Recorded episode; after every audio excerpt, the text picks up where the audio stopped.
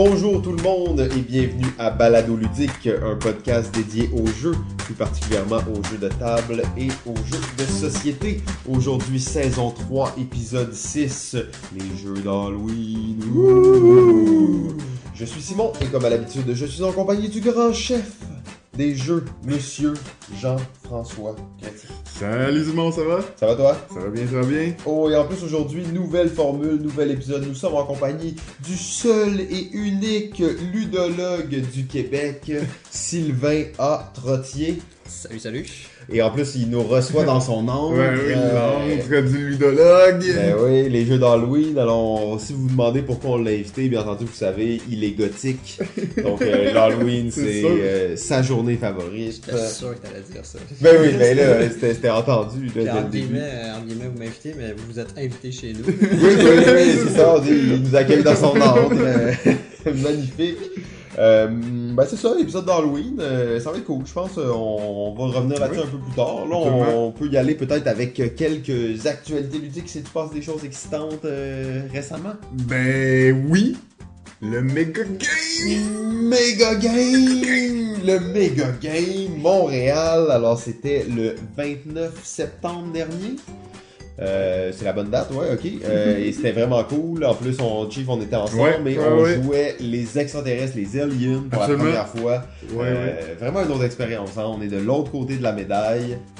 Absolument, oui, oui, euh, clairement, pour euh, ceux qui ont déjà expérimenté, en fait, euh, peut-être du côté des, des, des, pays.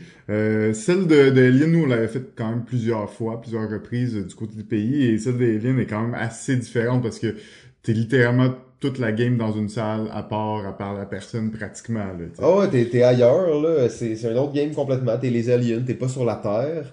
Et euh, ben en plus, on a avec nous, euh, bien entendu, Ben- le ludologue, l'organisateur euh, Mega Game Montréal. Euh, donc euh, là, nous, on s'est lancé, t'as vu, euh, c'est les aliens, on ça. Peut-être juste, tu veux nous introduire un petit peu l'événement, là, juste Ouais. pour euh, peut-être des gens qui connaîtraient pas. Vous êtes qui, vous? Pourquoi vous écoutez ça? Faites ça, faites stop, faites stop! Euh, ouais, c'est ça. Ben, rapidement, pour ceux qui, qui n'ont jamais essayé Mega Game ou qui n'ont pas écouté un épisode de Balado Ludique avant, ben, j'ai l'impression que vous le mentionnez à chaque épisode. Rapidement, c'est un, c'est toujours un peu difficile à décrire, mais c'est une espèce de point milieu entre un genre de jeu de société comme démesuré, un jeu de rôle euh, immersif grandeur nature, puis une simulation géopolitique. Donc, euh, pour faire bref, les joueurs s'inscrivent en groupe, en équipe, ils forment des pays, euh, donc des, des grandes puissances du monde, et dans chaque équipe, il y a des rôles spécifiques, un chef d'État, mais aussi un militaire, un scientifique, et ils doivent gérer des crises pendant toute la journée. Il y a deux, deux petites twists qui se glissent là-dessous. La première, c'est qu'il y a une des équipes de journalistes qui se promènent, qui font des entrevues et qui cherchent à déstabiliser un peu les, les chefs d'État euh, dans leur gestion de crise. Et la deuxième twist, comme ils l'ont dit, ben il y a des extraterrestres qui planifient une invasion de la Terre. Ouh, et c'était nous, les aliens. Là, on sait pas trop à quel point on peut en parler, parce Mm. qu'on sait que, tu sais, les aliens, c'est secret, tout ça. Euh, je sais pas à quel point le scénario est secret. Ben, en fait, le scénario, c'est ça qui est intéressant avec le Mega Game, c'est que si tu as déjà joué, tu peux revenir jouer parce que ce qu'on change, c'est la motivation alien. La, la mécanique de jeu générale reste la même. Donc, pour un joueur, c'est comme un jeu de société, j'avais dit. Donc, tu peux revenir puis rejouer au même jeu. Tu sais, un jeu de société, tu peux jouer plusieurs Ouais, fois. puis en plus, tu peux changer de rôle, tu peux, euh, tu sais, il y a Exactement. vraiment beaucoup de Ouais, rejouabilité, c'est ça. C'est ça. Ça, c'est le côté vraiment jeu de société. Mais euh, le côté jeu de rôle, c'est qu'il y a un scénario, puis ce scénario-là, ben, on le change. Donc, vous pouvez parler de l'expérience que vous avez eue en tant Ouais, qu'alien. On on n'allait pas parler des mécaniques, ça, vraiment, c'est ça. euh, on essaie de que- garder le plus de secrets sur les mécaniques, même si euh, elles restent les mêmes, on en change quelques-unes d'une partie à l'autre, mais le scénario en soi, ce que vous avez vécu comme expérience, il n'y a aucun problème, faites-vous plaisir, parce que la prochaine partie du scénario, motivation alien, va être complètement ailleurs. Ouais, puis en fait, ah ouais, non, vas-y. Non, mais je, je veux dire, c'était- c'est quand même le cœur du jeu d'une Ouais. certaine façon, surtout pour les pays, c'est en fait découvrir la réelle motivation des aliens. Mhm. Euh, reste que oui, les, les, les terriens sont en communication avec eux, mais c'est pas nécessairement une communication euh, super Facile fiable ou directe. facile, exactement. Surtout au début euh, partie, ça peut prendre des, certains tours avant de pouvoir vraiment communiquer. Euh, fait que c'est vraiment, le scénario, c'est ça qui drive les, les motivations des aliens euh, et qui, pour les humains, ben, mieux tu connais la, la motivation des aliens, mieux tu peux te positionner, mieux tu peux jouer, possiblement aussi. Euh, fait qu'on avait un scénario assez funky, je pense. euh, Ouais, ouais, ouais, ouais. euh, scénario vraiment bizarre, c'est qu'en fait, on n'était pas des aliens. ouais, exactement. La seule aliens. fois où on est alien, on n'est pas alien, en fait. Oh, yes. On vous appelait quand même les aliens. hein. Ah oui, oui, ben, euh, Bolak n'était pas satisfait, notre, euh, notre représentant à l'ONU, chaque fois qu'il se faisait appeler les aliens, il reprenait les gens et il disait, on n'est pas des aliens. D'ailleurs, euh, on va juste glisser au passage que euh, de, de base, les aliens n'ont pas accès à l'ONU. C'est par, le- par scénario que vous avez réussi à avoir accès à l'ONU. Exactement, parce que nous, on était des, euh, des communistes, en fait, perdus dans une ancienne mission sur la Lune, euh, dans une ancienne base lunaire extraterrestre, avec les technologies. On était rendus des genres de mutants parce qu'on s'était clonés à répéti- répétitivement avec nos mêmes gènes qui étaient rendus défectueux. Euh, et on, on voulait revenir sur la Terre pour instaurer le vrai communisme qui n'existe plus. Euh, et étonnamment, en fait, ça l'a Ça- assez bien marché.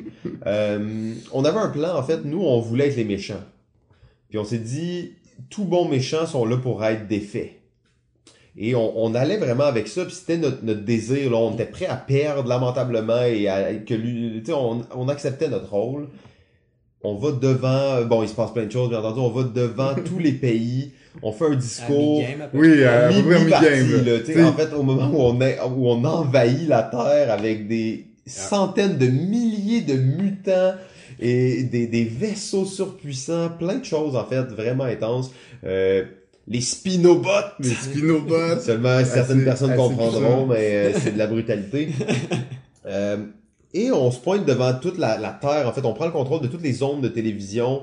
Et il y a un discours qui se donne de la part des aliens dans lequel, sommairement, on dit « Abol capitaliste, rangez-vous de notre côté ou on va vous exterminer ». Et les, les gens applaudissaient à la fin du discours. En fait, ça a été le moment le plus bizarre pour nous. On est parti de là du discours, là, on est comme « Ok, ils nous ont applaudi ». Est-ce Ouais, que- c'était sarcastique ou pas, c'est ça? Euh, les gens, il y avait l'air tellement. Puis après, en fait, il y a eu un bloc communiste qui s'est formé. La moitié des pays se sont joints à nous en un claquement de doigts. La moitié de la Terre était communiste. On avait un pont direct de communication avec eux. Euh, vraiment Euh, unique comme game. Une. ONU exclusivement euh, communiste Deux ONU, hein, deux ONU. c'est L'ONU a été scindée en Scindé deux. en deux, c'est c'est assez... Oh, ouais. Et en fait, l'ONU hein. l'ONU communiste prenait toutes les crises et les, les, euh, les résolvait avant que l'autre ONU puisse le faire. fait que seulement les pays qui étaient dans cette ONU-là bénéficiaient les, des relations publiques Des bonus pour toutes ces, ces crises-là. Euh, vraiment unique là, comme game. Là.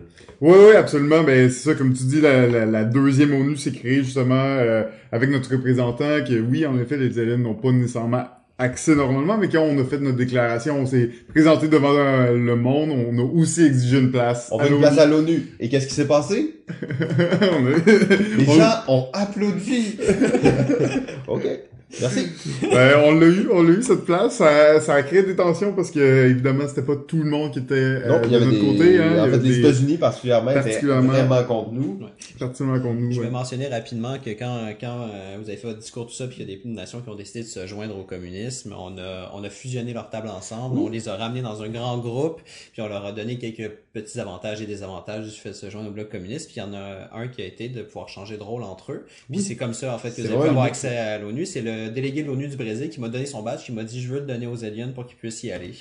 Ah oui, fait que nous on n'est pas allé seulement parce qu'on l'a demandé, on est allé parce qu'ils ont fait l'effort de nous le donner. C'est cool ça, ok, nice. Ouais, ouais, ouais, ben le Brésil euh, était quand même euh, clairement de notre côté. Ouais, Hein? ouais, il y avait beaucoup de pays qui étaient clairement de notre côté. Ils nous ont euh, beaucoup aidé, euh, notamment un, un moment où euh, moi j'étais surtout au côté militaire et où euh, les Bré- Brésiliens étaient clairement de notre côté, ils voulaient nous aider et là le chef militaire du Brésil voulait pas, il voulait pas que ça passe, c'était contre les aliens et là il, s'est dit fuck that, on attaque les aliens, il a fait une mutinerie, Il a pas respecté exactement. l'ordre de son chef, il a attaqué alors Exactement, je, je le regardais bizarrement, c'était c'était pas euh, j'étais pas heureux de ça, de cette situation-là. Et le tour d'après immédiatement un nouveau délégué euh, militaire est venu, il m'a fait ses excuses personnelles et on n'a jamais eu de problème. En fait, je t'explique un peu qu'est-ce qui est arrivé de l'autre côté. Au moment où Ouais. ça s'est arrivé, on a reçu l'information comme quoi le Brésil nous attaquait. On est allé directement dans le bloc communiste, on les a interpellés, on leur a dit ok là ça va pas bien, vous êtes en train, on, on est sur le point de construire des usines euh, à énergie perpétuelle dans votre pays, le premier pays qu'on choisit, et vous attaquez nos vaisseaux. On dit on veut la peau, on veut, on veut votre chef militaire en fait. Le tour d'après, Ouais. il nous l'envoie, et là c'est pour ça qu'il était pas là, il était avec nous. Ouais, ouais, ouais, ouais. On l'a interrogé, on l'a tué. C'est comme euh, ça que ça se passe. c'est ça qui est arrivé. Hein. Ne- N'allez pas contre les aliens. En fait, une chose que tu te rends compte avec les aliens, ils sont puissants. Ils sont vraiment. Euh, tu sais, on va pas vous en dire trop, mais tu sais, les aliens sont puissants, ils ont des moyens. euh, Et malgré qu'on n'était pas vraiment des aliens, on Non. bénéficiait quand même de, de technologie alien, là, parce ouais. que... Je pense qu'on avait des malus et des bonus par rapport au fait qu'on était euh, comme pas vraiment des aliens. là. Ouais. Tu sais, on avait, euh, j'imagine les aliens ont tout le temps certaines contraintes. C'est dur à voir parce que même nous, on pourrait rejouer les aliens puis ça serait une game totalement différente. Là. Euh, parce que le scénario, il y avait un scénario là, puis à un certain point, il fallait qu'on pompe l'eau sur la terre. Pour régénérer notre base. pour et générer, générer de avoir de l'énergie. Ouais, c'est ça, exact. Et là, le, le maître de jeu nous dit ça. Et là, j'étais comme, ok, ça allait bien pendant trois tours. Là, on va se faire défoncer parce qu'on n'a pas assez pompé d'eau. Il, faut qu'on le fasse.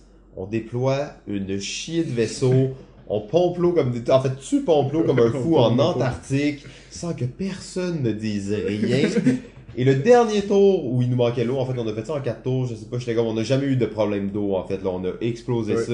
Ils nous ont même, je crois même que les GM, ils ont été un petit peu euh, sympas avec les autres joueurs parce qu'ils nous ont dit, ah là, vous êtes à 95%. D'après moi, on était comme à 110, puis ils ont dit, ah, vous êtes vraiment proche. Fait qu'ils voulaient juste nous étendre d'un tour de plus avant qu'on ait notre armée de clones. Ouais, mais c'est plus parce que justement, votre armée, de cl- votre armée de clones avait besoin d'eau pour boire. Donc, euh, tu sais, Ouais, vous étiez à ouais. 110, mais avec tout ce qu'ils buvaient, vous étiez à 95. Ah ouais, ouais, ouais, ça c'est bon, ça c'est bien fait. Ben, ça, mais en même temps, euh, gros, euh, gros euh, thumbs up au GM, au Ouais. maître de jeu qui était avec nous en fait. Absolument. Les deux maîtres de jeu euh, Alien, ils étaient excellents. Euh, et tu sais, ils jouaient avec nous. Là. Oui, oui, oui, exact. Ben, il y, a- il y avait un, maître- un des deux était principalement lié à- aux militaires, en fait, il partait tout le temps avec nous et euh, il nous aidait même, il nous aidait, hein. il, était, euh, il était pro-alien, lui. euh. Ouais, non, j'ai remarqué que les maîtres de jeu pas- Alien beaucoup sont, sont très pro Alien et mais moi j'encourage et je sais qu'il y a déjà beaucoup de maîtres de jeu qui le font, mais que ce soit encore plus des personnages. Sais, moi je veux que chaque maître de jeu soit un personnage, que tu puisses parler avec eux comme si c'était des joueurs. Et là c'était ça, là, on a eu des leaks de la part de nos GM. La dernière fois on a bribé des GM, cette fois-ci on a eu des leaks. Et là, bon, le ludologue prend des notes pour son organisation. C'est quoi cette affaire-là, là, des leaks? Euh, En fait, en fait, ce que vous savez pas, c'est que c'est tout contrôlé, ça. ah oui, Sinon, euh, je lui donne trois lits, comme ça il va penser que t'es son ami. Exactement, c'est tout contrôlé, hein. En fait, faut dire quand même, à partir du tour 8, on les a plus jamais vus. Il y avait Ouais, trop d'affaires qui se passaient, ils ne donnaient même plus notre argent, ils ne donnaient plus nos spécimens, ils ne donnaient plus rien. En fait, plus besoin d'aide rendu là. Non, c'est ça, on a auto-géré ça. Ouais. Mais euh, vraiment, j'ai trouvé que c'était... En fait, le lieu, en plus, était assez phénoménal. C'était dans la tour de la Banque nationale, euh, en plein cœur du centre-ville. C'est comme... Le genre de lieu quand même haut de gamme, là. Euh, tu sais, tu rentres, il y a des portes sécurisées, tout ça, c'est... euh, tu sais, ça se prête vraiment bien à ça. Tu rentres là, puis t'es déjà dedans. Il faut que tu franchisses des portes sécurisées avec des genres de lumière dessus. Tu sais, déjà, t'es comme, OK, le méga game est C'est commencé. sérieux, là. Je comprends que c'est sûrement une difficulté d'organiser ça là, sauf que c'est vraiment une place où ça crée l'expérience avant même que ce soit commencé. En plus, nous, on était des aliens, fait qu'on n'a pas vécu... Un des moments qui m'excite le plus dans un game, c'est la première heure, quand c'est pas commencé, puis les pays sont tous là dans la même salle, puis est-ce que c'est commencé, est-ce que c'est pas commencé, officiellement c'est pas commencé, mais c'est déjà commencé, puis les gens font déjà des liens. Ben, ça commence même euh, t'es- deux semaines, trois semaines avant pour certains joueurs sur Facebook. Tu sais, on crée des groupes euh, Facebook pour que tous les chefs d'État soient ensemble, tous les adjoints ensemble, Chaque etc. rôle, pour chaque rôle. Ça, ça nous permet, les maîtres de jeu, d'avoir un contact direct avec les joueurs pour s'ils ont des questions, des trucs comme ça. Donc, ça, rend la, la discussion plus facile pour eux. Mais aussi, on le voit, et je le sais parce que je suis un peu tout ça, les joueurs font des tractations pré-game, même avant de recevoir le scénario ou quoi que ce soit. Ils commencent déjà à se parler puis à se donner des, Mm. des Hey, euh, on pourrait travailler ensemble et tout ça.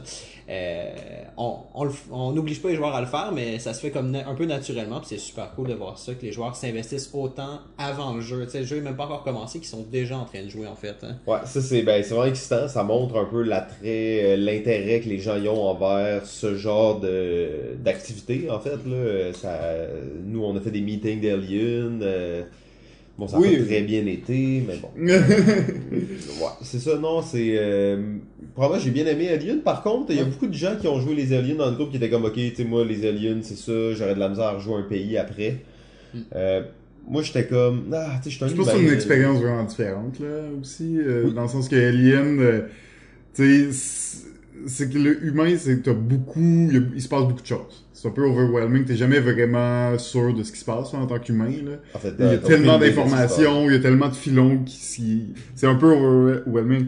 Alors que Alien, c'est vraiment plus tranquille. Fait que c'est une game vraiment plus facile d'une certaine façon parce que l'information, c'est toi qui l'as, c'est toi qui la contrôle, c'est toi qui la Ouais. lead d'une certaine Mais je me rends façon. compte qu'il y en a plein qu'on qu'on contrôle pas au final. Non. Tu sais, quand tu, tu, tu creuses un peu plus, tu vois, ok, ça c'est arrivé pas à cause que nous on le Non, voulait, mais à cause de plein d'autres affaires, mais Parce qu'il y a des crises qui affectent juste les humains puis qui affectent pas vraiment les, les. Nous, on voyait ça dans les nouvelles passées, mais on n'était pas nécessairement au courant. c'est ça. ça. exactement.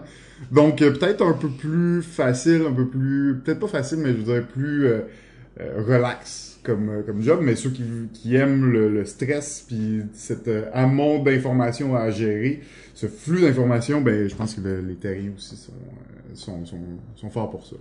ouais, bah, ouais, non, c'est ça, le, ça remplace pas pour moi l'expérience de, de jouer les humains parce que il y a aussi l'interaction. Quand t'es les aliens, c'est t'es dans ton groupe, t'es un peu à part. Ouais, c'est ça. Il y a beaucoup, moins d'interactions. là. Mais euh, les deux, très cool. Euh, Là, je vois aussi un peu. Je trouve que les aliens, ils façonnent le jeu un peu par derrière. Ils vont créer beaucoup de choses qui vont alimenter ce que les humains vont faire. Mm. Et là, c'est là que tu vois que les rumeurs sur les aliens. là. Ouais, ouais, c'est c'est gros, hein. 95% de ce qui se dit sur les aliens, c'est pas vrai. Je pense qu'à chaque, à chaque méga game, il y a des rumeurs sur le fait qu'il y ait deux teams d'aliens, Oui. puis tu sais, le fait qu'il y ait deux factions, puis en réalité, il n'y en a jamais vraiment deux, ou, Ça ou dépend du rarement. scénario. Mais là, notre scénario, c'était un peu tricky parce qu'il y en avait comme deux. Ouais. Ouais, Mais, c'est ça. tu sais, c'est vrai. En fait, tu sais, on pourrait l'expliquer parce que c'est pas tant un spoiler, mais c'est juste, c'est quand même compliqué à expliquer. Mais c'était comme, il y avait pas une autre faction d'aliens, là. Il n'y a tout pas d'autres joueurs qui jouaient Alien, il y avait un, un maître de jeu qui représentait une autre faction. D'Alien, complet. tu sais, qui a, qui a été utilisé, j'ai l'impression, semi par les joueurs, tu sais. Ouais, c'est ça. Et ça, c'est parce que, là, maintenant, là, les joueurs, là, pensez à une chose, les GM, là, les, G... les maîtres de jeu, là, voyez-les comme d'autres joueurs. Et ça, c'est exactement ça, là, tu sais. Mais non, ils sont là pour vous aider, là. Faut pas. Vous se briber? Et en fait, non, non, mais il faut la, ils me l'ont avoué, en fait, qu'il y avait une compétition, euh, intra-maître de jeu, à savoir lequel allait accumuler le plus de jetons à la fin de la partie en fonction de combien ils en ont pris aux joueurs. Ah ouais. Fait que j'étais quand même impressionné de savoir ça, mais, il a l'air euh, sceptique. Ouais, ben, je pense pas que Sylvain il est inclus là-dedans. c'est, euh, Son dos, je pense, Ouais, c'est ça? ah, exact. Il prend d'autres notes, là. on, va, on va couper dans le. mais en fait, euh, j'étais j'étais curieux de savoir, toi, Sylvain, comment, mettons, ce méga game, tu l'as perçu euh, un peu, là, est-ce qu'il y avait vraiment des différences ou au final, c'était un peu la même genre de chose, mais avec un, un scénario qui s'est déroulé complètement différemment ou... Ben, hum, ça va, c'est le sixième, euh, sixième que j'organise, donc euh, donc je commence à avoir une vue d'ensemble pas mal intéressante. Euh, ben il y a toujours, euh, il y a toujours les, les, parce que moi je m'occupe autant de chapeauter euh, le jeu que du côté logistique. Donc tu sais, je gère tout le budget, mais les courriels, tous les trucs qui sont comme pas le jeu en soi, mais qui font que le jeu puisse se faire. Ouais, genre ça va être tout. Ouais, genre le lieu, exactement. Donc, je m'occupe de cette portion-là comme avant, puis rendu le jour même, vu que j'ai plus vraiment de trucs logistiques euh, a, a priori à gérer, ben je, je chapeaute le jeu. Mais chapeauter le jeu, en fait, je, je dis des fois la blague que je pourrais aller me coucher dans un coin puis dormir parce que mes maîtres de jeu, ils, ils gèrent le, le- tout le jeu euh, par portion. Moi, je fais juste m'assurer que le global fonctionne bien. Je vais aider un petit coup de pouce à gauche, à droite. Puis, euh, lorsqu'on a des, euh, des rencontres, on fait des rencontres au tour 3, 6 et 9 euh, entre maîtres de jeu pour se faire une mise à jour. OK, qu'est-ce qui se passe? Ouais. Puis qu'on puisse réorienter un peu le truc pour que ça continue à rester cohérent globalement. Euh, puis moi, à ce moment-là, ce que je fais, c'est qu'on on écoute chacun ce qu'ils font, puis je fais juste dire, OK, on fait ça, on fait ça, on fait ça, juste comme pour euh, orienter le tir. Donc, c'est vraiment les maîtres de jeu qui gèrent le jeu, puis c'est eux autres qui ont vraiment le, tu sais, qui voient vraiment comme concrètement, ah, ok, ouais, cette partie, euh, les crédits ont été beaucoup plus utilisés, ou les joueurs ont proposé ce genre de truc-là, et puis ils le voient parce qu'ils ont les mains dedans. Donc moi, globalement, mon expérience, elle est un peu plus du niveau logistique, et euh, et le, le lieu qu'on a eu, c'était super cool, comme tu l'as dit, c'était super beau, tout ça, à Banque Nationale. On a eu des petits problèmes d'internet au début euh, qui ont retardé un peu la partie. Euh, donc ça, euh, ça évidemment, ben, c'est c'est le genre de truc que moi euh, j'aime pas euh, parce Ouais, que euh, parce que moi ce que je C'est la ouais, journée même, t'arrives, puis là, c'est pas smooth. Là, Exactement, pas- c'est ça. Moi, je planifie mes trucs pour que ça fonctionne, puis on avait testé précédemment et ça fonctionnait. Euh, ça, ça fonctionnait plus parce que euh, c'est les internets et tout ça, voilà. Euh, et donc on se retrouve à faire des plans B, C qui fonctionnent, mais ça, pour moi, ça, ça réduit un peu l'expérience des joueurs parce que les joueurs ont dû se retrouver à utiliser leurs données ou des trucs comme ça. Tu sais, moi, j'ai un certain standing entre guillemets pour l'événement, qui est on vous fournit l'internet et là on pouvait pas. Donc ce genre de petit truc là fait que moi mon expérience elle est moins bonne parce que je me retrouve à offrir une expérience qui me semble moins intéressante pour les Ah, joueurs. ouais. Mais si on exclut ces, ces considérations logistiques, ben je te dirais que comme toutes les autres parties, c'était le gros bordel. Euh, Celui-ci, on a atteint certains niveaux de bordel quand même assez forts, euh, con- considérant ce que vous avez dit, que les aliens ont réussi, je sais pas comment vous avez fait, mais à, à se rallier plus de la moitié des nations. On a fait un discours pour les insulter. Ouais, mais, mais- mais c'est ça, souvent les aliens font une sortie puis font leur discours puis c'est c'est reçu avec énormément de scepticisme, voire même des bouts. Mais là, c'est la première fois qu'il y a des applaudissements des applaudissements sincères. Ouais, c'était quand même, euh. Et donc j'ai pas compris.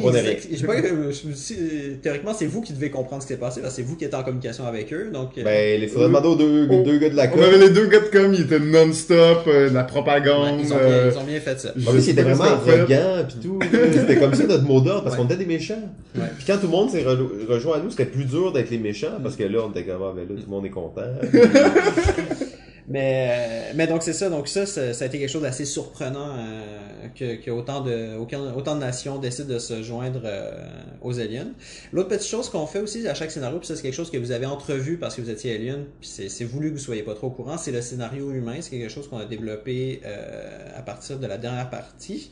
Euh, et cette partie, en fait, on avait un genre d'éco-terroriste qui avait kidnappé des, euh, des, des représentants de différentes nations, des, euh, des athlètes olympiques et tout ça, puis qui, euh, je vois vos faces. Ben, euh, on a vaguement entendu Ouais, parler, ben, c'est ça, on a c'est- vu ça dans les news. c'est le genre de truc mais- qui, qui se rend jusqu'à vous, mais qui n'a aucun, aucun rapport avec votre objectif. Non, c'était des rumeurs pour nous. Ouais, c'est ça. Vous savez pas trop c'est quoi. Donc, c'est un gars qui s'appelait Barnett Wallman, qui est un espèce d'éco-terroriste euh, ultra-pacifiste qui faisait différentes actions.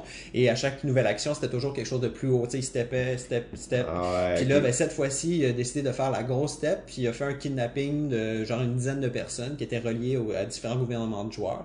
Puis euh, il menaçait, ben pas il menaçait, c'était plutôt genre on est enfermé ici pour les cinq prochaines années avec la nourriture du loisir. Tu sais, je vais bien traiter mes gens, Euh, mais si vous voulez les revoir plus tôt, euh, ben je vous invite à euh, euh, suivre ma liste de, de conditions qui était Oh. chaque être humain de la planète doit planter un arbre en se- Ok. en- avec le hashtag One Tree One World et réduire les gaz à effet de serre et condamner les chefs de pétrolières et autres combustibles fossiles pour crimes contre l'humanité. Donc, c'est ça. Puis là, les nations avaient chacun un petit point de vue sur la question. Il y en a que- qui s'en foutaient parce qu'ils n'avaient pas d'otages. Il y en avait d'autres qui aimaient ce que Barnett Woman avait déjà fait par le passé, donc ils avaient un a priori positif. D'autres qui sont comme, non, attends, wow, on est d'accord avec tes moyens, mais ton, avec ton objectif, mais tes moyens, ça n'a pas d'allure, etc., etc. Et donc, on lance ça, puis on regarde ce que les joueurs en font. Euh, et au final, ben, cette partie, euh, vous avez tellement pris la place, j'ai l'impression que, ben, Personne s'en est occupé ce gars-là? Personne s'en est Oh occupé. non!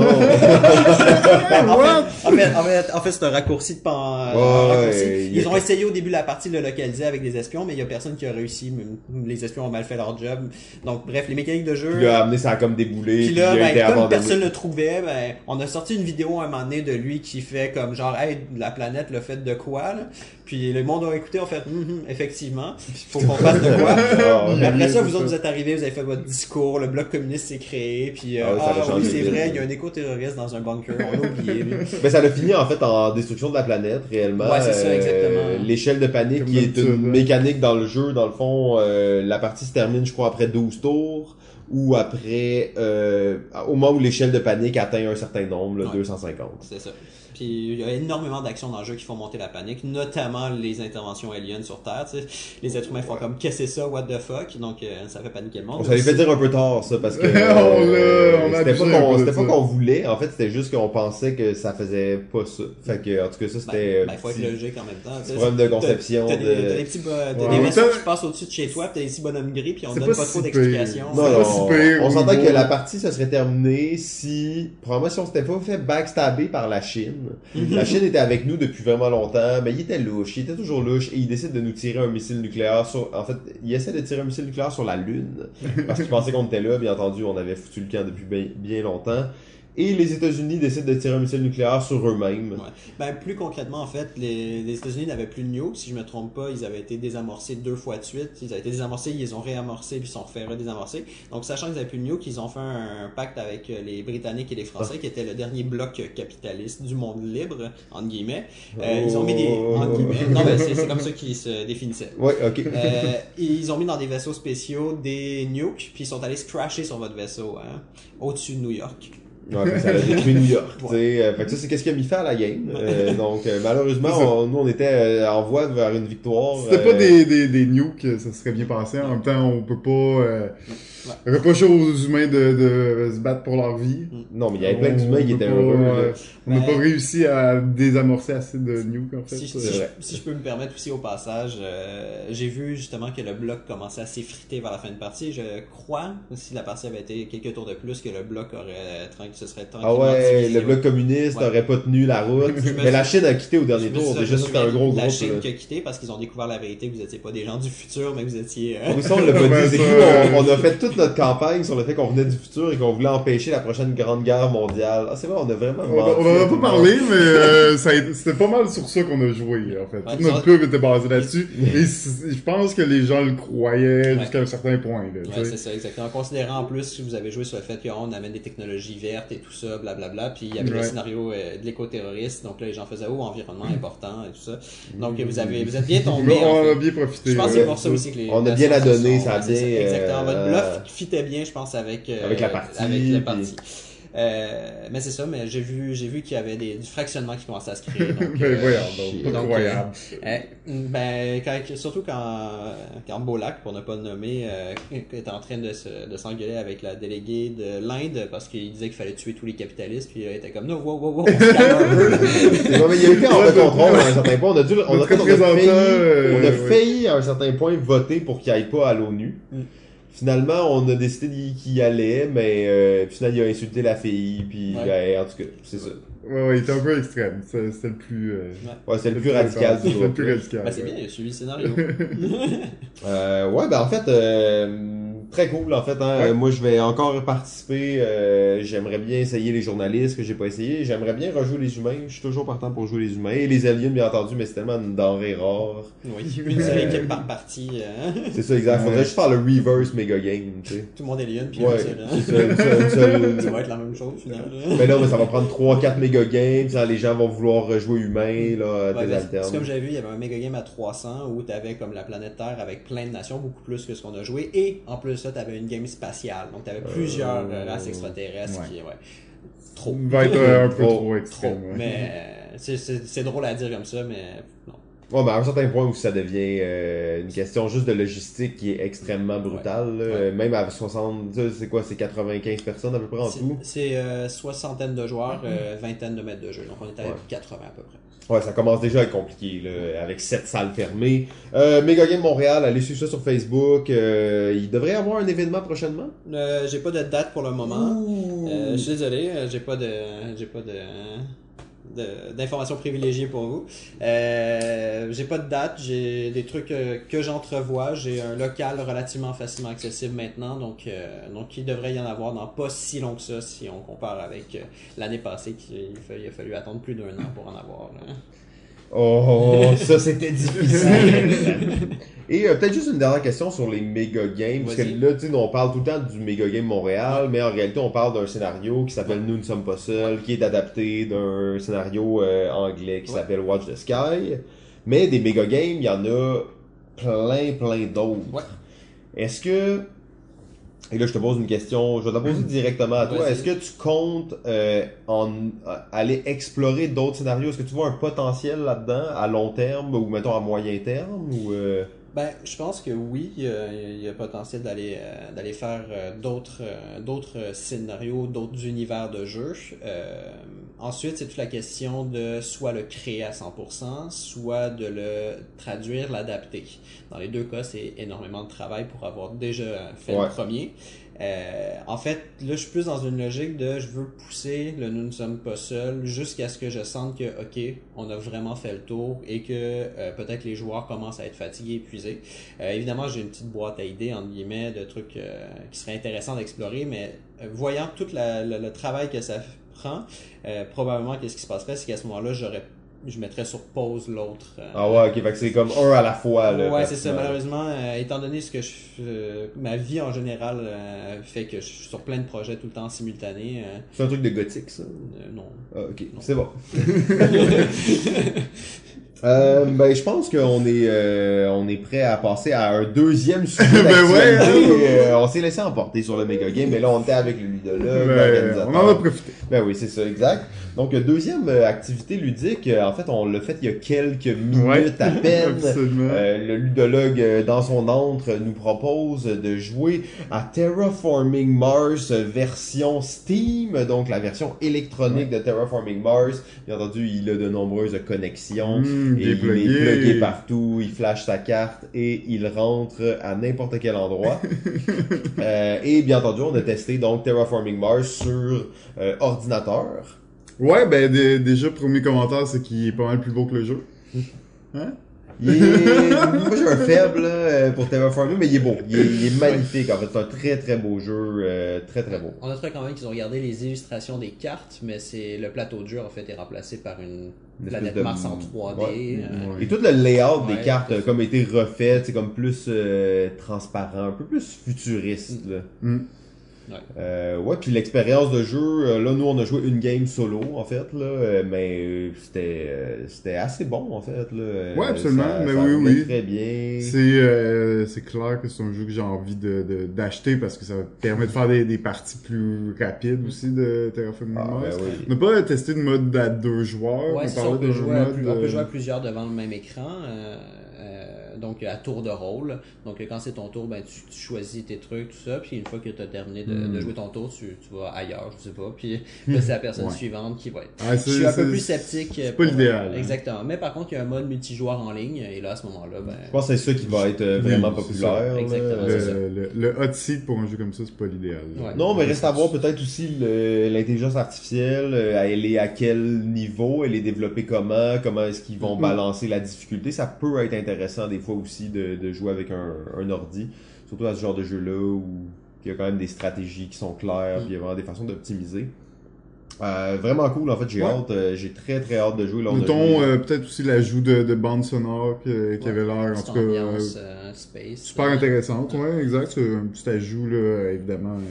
Euh, version numérique peuvent se le permettre, mais euh, ils ont fait l'effort, là, puis euh, la trame sonore était assez, euh, assez intéressante. là. Ouais. C'est le fun. des petites animations Ouais, aussi. aussi. euh, euh, J'aimais bien personnellement, tu as la planète Mars qui est tout rouge au début, puis quand tu places une ville ou une forêt, tu sais, tu vois vraiment la ville ou la forêt. C'est pas juste ils ont pris le graphique de la tuile. euh, Non, c'est vraiment une ville en ils l'ont- 3D. ouais, c'est ça. euh, non, ça c'est cool. Tu sens qu'elle se merge avec, puis tu sais, ou comme on dit, on met deux océans, deux tuiles d'océan à côté de l'autre, ben, ils se mergent ensemble comme ça en fait un, Ouais. pas comme deux petits, évidemment, donc, euh, bon, la- l'animation euh, ajoute beaucoup, là, aussi. là. Ouais, c'est un petit plus. Euh, on a noté peut-être juste quelques mini trucs là de OK, si je veux vendre cette carte là, est-ce que je pèse là? Euh, OK, si je suis pas sûr, je veux voir mes cartes, je clique là, non, je viens de construire à une place que je voulais pas. En même temps, on s'entend Euh, que c'est une première partie. Puis, Ah oui, oui, ça, on n'est pas habitué sur l'interface parce que ça a l'air quand même assez bien fait l'interface générale. là. Je dirais que le seul truc qui agace et que je crois qu'il risque d'agacer les joueurs, c'est l'absence du draft euh, en mode. euh, Mais même en ligne ça? Ben, semble-t-il, je l'ai pas testé, mais Ok. semble-t-il que c'est ça, justement. hein. je vais regarder ça plus en détail. Parce que, ouais, il faut savoir que là, c'est un peu particulier. On enregistre l'émission avant la date de sortie du jeu, mais le jeu va être sorti. hein. Oui, oui, c'est ça. Le, le jeu va être déjà sorti, là. Donc, mais euh, nous- on est exclusive. On, Ouais. a- on pourrait se faire tuer si on en parle avant. ouais. Par le ludologue, il met sa main dans sa poche. OK. Vous êtes surveillés, les gars.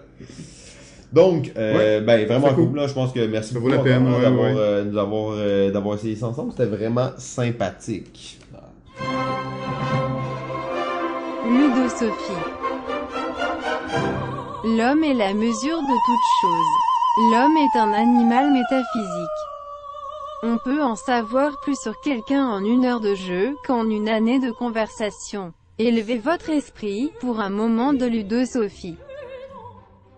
Euh, ouais, Ludo Sophie. Alors, on va ceux qui l'ont, ceux et celles qui ont peut-être qui savent pas c'est quoi encore cette euh, cette chronique, c'est des petits moments de discussion euh, semi-philosophique sur un livre en fait euh, traitant du jeu. Nous, on a choisi le livre Board Game That Tell Stories de Ignacy Cevicek, euh, qui est un, un Polonais là, absolument génial, en fait. Euh, donc, vous savez comment on, on aime les Polonais ici. Euh, et... euh, Enchaîne, enchaîne. Ouais, ouais, donc euh, on a eu un petit moment, là, ça arrive à tout le monde. En trois saisons, je pense que c'est la première fois qu'on décroche réellement, là, puis qu'on perd le contrôle. C'est à cause que le Ludo, là, il est là, on est euh, nerveux. Peut-être ça va être euh, coupé au montage, ce bout-là. On sait pas. Donc, Ludosophie, cette semaine, euh, j'ai choisi un tout petit article qui est assez intéressant qui s'appelle Comment est-ce que j'ai euh, pas gagné le, le Spiel dans le fond. C'est Ignacy qui écrit un article et qui dit comment est-ce qu'il a pas gagné le Spiel. Euh, il est chez lui un soir, il y a comme une genre d'illumination, il a une idée vraiment bonne, il est vraiment excité. Puis là, il, il s'assoit, il écrit le jeu en comme 10 minutes sur une feuille, puis c'est un jeu vraiment simple, un jeu qui gagne des spiels, tu sais, comme un jeu qui gagne, c'est pas Robinson, là, un jeu qui Ouais, gagne ouais, des spiels, là. Et là, il est comme, ok, c'est vraiment trop cool. Il commence, il commence à peinturer euh, des, des genres de vallées et des petits moutons, ok, mais sur des, des tuiles. Donc, il commence à peinturer des petits moutons, des vallées. En fait, il fait ça toute la nuit. Il rentre 3 heures du matin, 4 heures du matin. Il continue à peinturer des petites tuiles avec des petits moutons, des petites vallées. Il finit, il est 4 heures du matin, il regarde ça, il dit c'est le plus beau proto qu'il a jamais vu de sa vie. il est vraiment excité, le jeu il est tellement beau, genre il capote. Il s'en va se coucher, il se lève le lendemain matin, commence à boire son café, il regarde le proto, il est là devant lui, il est vraiment excité. Il dit ah j'ai jamais vu un aussi beau proto, en plus les dessins, ça fait vraiment tu sais un jeu qui gagne le spiel, là, tu sais c'est vraiment comme un artistique, fait à la main, mais c'est cool, tu sais. Là il Là, il commence à tester le jeu. En fait, après deux minutes, il se rend compte que ça marche pas, pas en tout. Genre, pas tout ça, il met ça dans la poubelle. C'est comme ça qu'il a pas gagné le spiel. Euh, donc, belle anecdote, en fait, je trouve. Puis ça, ça me fait penser, ça m'a fait penser à une anecdote que j'ai euh, j'ai vécu qui était pratiquement similaire à ça. J'avais une idée de jeu de course. C'était genre un jeu de course où t'étais sur des girafes. Puis c'était comme vraiment funky. J'avais passé la nuit à faire un proto. J'avais pas des images. Je les avais découpées. J'avais collé tout sur du carton vraiment bien. Le lendemain matin, je me lève. Ça a pas rapport, en fait. C'est un roll and move vraiment simple. Mais euh, je trouvais ça intéressant parce que la, la morale, c'est vraiment, tu sais, teste tes jeux avant de, de te lancer dans un proto, là, puis d'engager un artiste, puis de, de, de printer ça sur du gros carton épais, puis de le couper. Parce que ton proto, là, tu vas le refaire minimum 30 fois pendant la création d'un jeu. Euh, Si à chaque fois tu- les gens mettent énormément d'efforts dans leur prototype, après deux fois, peux plus le faire, t'es rendu démoralisé en fait. Mm. Là. Tu te dis non, non, j'ai passé 5 heures à faire ce proto-là, je pourrais jamais recommencer. tu sais. Il faut que ça marche comme ça, sinon je le fais plus. Et euh, ça, c'est un classique. JF, euh, j'imagine que t'as déjà vu Mm. ça à certains moments. Ou... Mais je trouvais ça intéressant aussi, surtout euh, le fait que tu designes pas un jeu pour qu'il gagne le spiel, dans le sens que, tu sais, c'est comme, tu peux avoir ça en tête, mais c'est pas comme ça que tu vas gagner le spiel, je pense. de un, pis c'est pas juste avec des belles illustrations que tu fais ça non plus. Euh, fait que oui, c'est sûr que Mm. souvent, euh, souvent la première idée, c'est comme l'idée de génie. Puis là, quand tu la développes, tu te rends compte, ouais, c'est pas si du génie que ça. Tu sais, quand tu le testes, pis ça, exactement. Que ça demande plus du travail que l'étincelle de, tu sais, l'éclair de génie pour popper un bon jeu. Euh, mais c'est souvent le feeling quand on a une, souvent une bonne idée ou une idée qui, qui, qu'on aime beaucoup, qu'on, apprécie. Soit on l'idéalise peut-être un peu, un peu plus. Puis, euh, ben, c'est ça, quand tu vas te coucher, puis tu te réveilles, puis euh, le lendemain matin, à tête reposée, tu te dis, ouais, c'était c'était peut-être meilleur hier dans ma tête. genre. J'aurais dû jouer hier, là, J'aurais dû tester hier. C'est ça, ça, ça fitait plus, là, je suis comme on dirait que je le file moins, là. Fait que, ça, c'est, normal, mais en effet, c'est les mécaniques, là, qui, qui, qui euh, est super importante, puis ben, tu sais, c'est le fun de dessiner, puis de, de, de faire le design du jeu, mais comme, surtout d'avoir un jeu derrière qui, Ouais. qui tient la route, là. Mais une chose que j'ai souvent entendu, entendu par rapport à ça, c'est qu'un jeu, ça se crée en le testant. Et Ouais. dans le fond, justement, ça se crée en le testant. Donc, c'est sûr que ton premier test, il risque de pas être très Mais bon. souvent, les meilleures idées, hein, c'est c'est par des tests, des erreurs. Puis il arrive telle chose, puis là tu y penses, puis là faut que tu corriges un bug, fait que tu trouves une idée qui va changer les mécaniques. Donc la première version, en fait, je me rappelle pas d'avoir testé un proto qui était testé pour la première fois et qu'on a pu faire une partie là, au complet. Ouais, là. Souvent après deux euh, tours, t'es comme ok non j'avais pas pensé à ça, ça marche pas, faut Non, qu'on c'est ça. change telle chose. Donc si t'as balancé toutes tes cartes avant d'avoir joué une, fois à ton jeu, joue-y une fois avant. Ouais, c'est ça. Ouais, puis t'as même encore des jeux qui sont édités puis qui sont très bons, mais qui, euh, pendant la partie, tu t'arrives dans une situation où, what, fuck, qu'est-ce qu'on fait là? Euh, Ah ouais, la règle t'es- est pas claire, c'est ça, puis, exactement. euh, Puis là, il tu te savent retrouves à jamais. aller chercher sur BGG, puis au final, ça devient quasiment une question d'interprétation. Que de... Puis, Ça me euh, fait penser à notre game de Blue Lagoon. ouais. la situation que j'ai. ça te fait, c'est amusé. Ouais, je... C'est... C'est un inside. Non, c'est bon les gars, c'est un podcast d'inside. hein. Euh, mais, mais bref, euh, c'était c'était bien rigolo. Ouais, ouais, tu sais, à chaque deux minutes, je suis comme, check règles, comment c'est là? Poser des questions, comme, Mais pour moi, le jeu a atteint son objectif, on a eu du fun. ouais, ouais, non, c'est, Pour moi, c'est un bon jeu, ouais, j'en ai ouais, déjà parlé, là, c'était, c'était une belle expérience. Disons que je me suis amusé à fouiller toutes les petites, euh, les petites failles de la règle. Ah ouais, mais ça, c'est sa spécialité au ludologue. Ben oui, mais je le sais, il arrêtait pas de vouloir casser le jeu. Tu connais le slogan? ouais, on ne joue pas avec le leader. Ben là, c'est pas, ça vient pas de nulle part. Là, Ben ça, oui, je le sais, je le sais, il checkait tout le temps, chaque petit truc, chaque truc. Ouais, mais je suis obligé de le mettre de ce côté-là. Tu peux jouer, mais il jouera pas au même jeu que toi. Là. Lui, il joue que dans le méta. Là, tu sais, c'est comment est-ce que je peux trickster les règles pour gagner? Il était prêt à perdre pour prouver que le jeu était brisé parce qu'il manquait une pour, comme, pas faire le truc qu'il fallait pas faire, mais que c'était évident que tu voulais pas faire. Puis tous les gens qui ont posé la question, ouais, mais je peux-tu faire ça? Il était comme, ben, tu peux le faire, mais tu vas perdre. mais, mais je trouve ça super intéressant qu'un jeu te permette de faire une action qui t'élimine de la partie. Ouais, exactement. C'est comme the il y a game. deux, il y a comme deux parties au jeu, puis si dans la première partie t'as pas fait telle action, tu joues pas dans la deuxième partie, mais, Ouais, mais tout le monde le fait, Ouais, c'est comme tu te poses pas la question de pas le faire, là. c'est comme forcément tu vas le faire. Mais mais- t'es pas tenu de le faire. C'est ça, qui- c'est Voilà. ça qui est particulier. Non, mais Voilà. je trouve ça super intéressant. hein. parce que dans les jeux à élimination, bon, ok, je sais que je vais peut-être mourir, tout ça, mais là, c'est pas un jeu à élimination du tout. C'est juste qu'il y a une action qui est optionnelle, dans le sens où elle n'est pas obligatoire pour pouvoir faire progresser le jeu, mais que si je n'ai pas fait cette action optionnelle, je ne peux pas jouer la deuxième portion du jeu. Non, mais c'est- je trouve ça complètement capoté comme truc. Puis- C'est vrai, pis c'est vrai qu'il y a pas une petite règle qui te force un jour Ouais. à faire cette action-là, tu sais. Euh, mais je comprends que ça serait dur à gérer d'une certaine façon.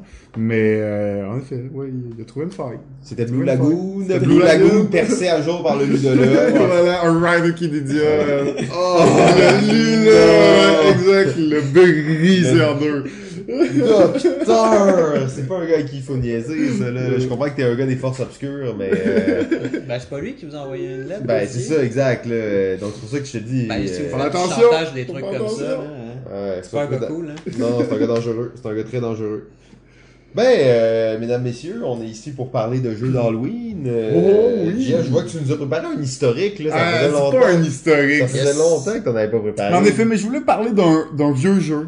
Ok. Euh, parce que, bon, moment historique, là, de où viennent ces jeux-là, on, on, on s'entend. Mais, je vais parler d'un jeu un peu particulier. C'est peut-être l'ultime jeu d'Halloween qui en est pas vraiment un. Et euh, je parle bien sûr du Ouija. Ah, ouais. Le Mmh. fameux Ouija, qui est euh, probablement encore populaire de nos jours.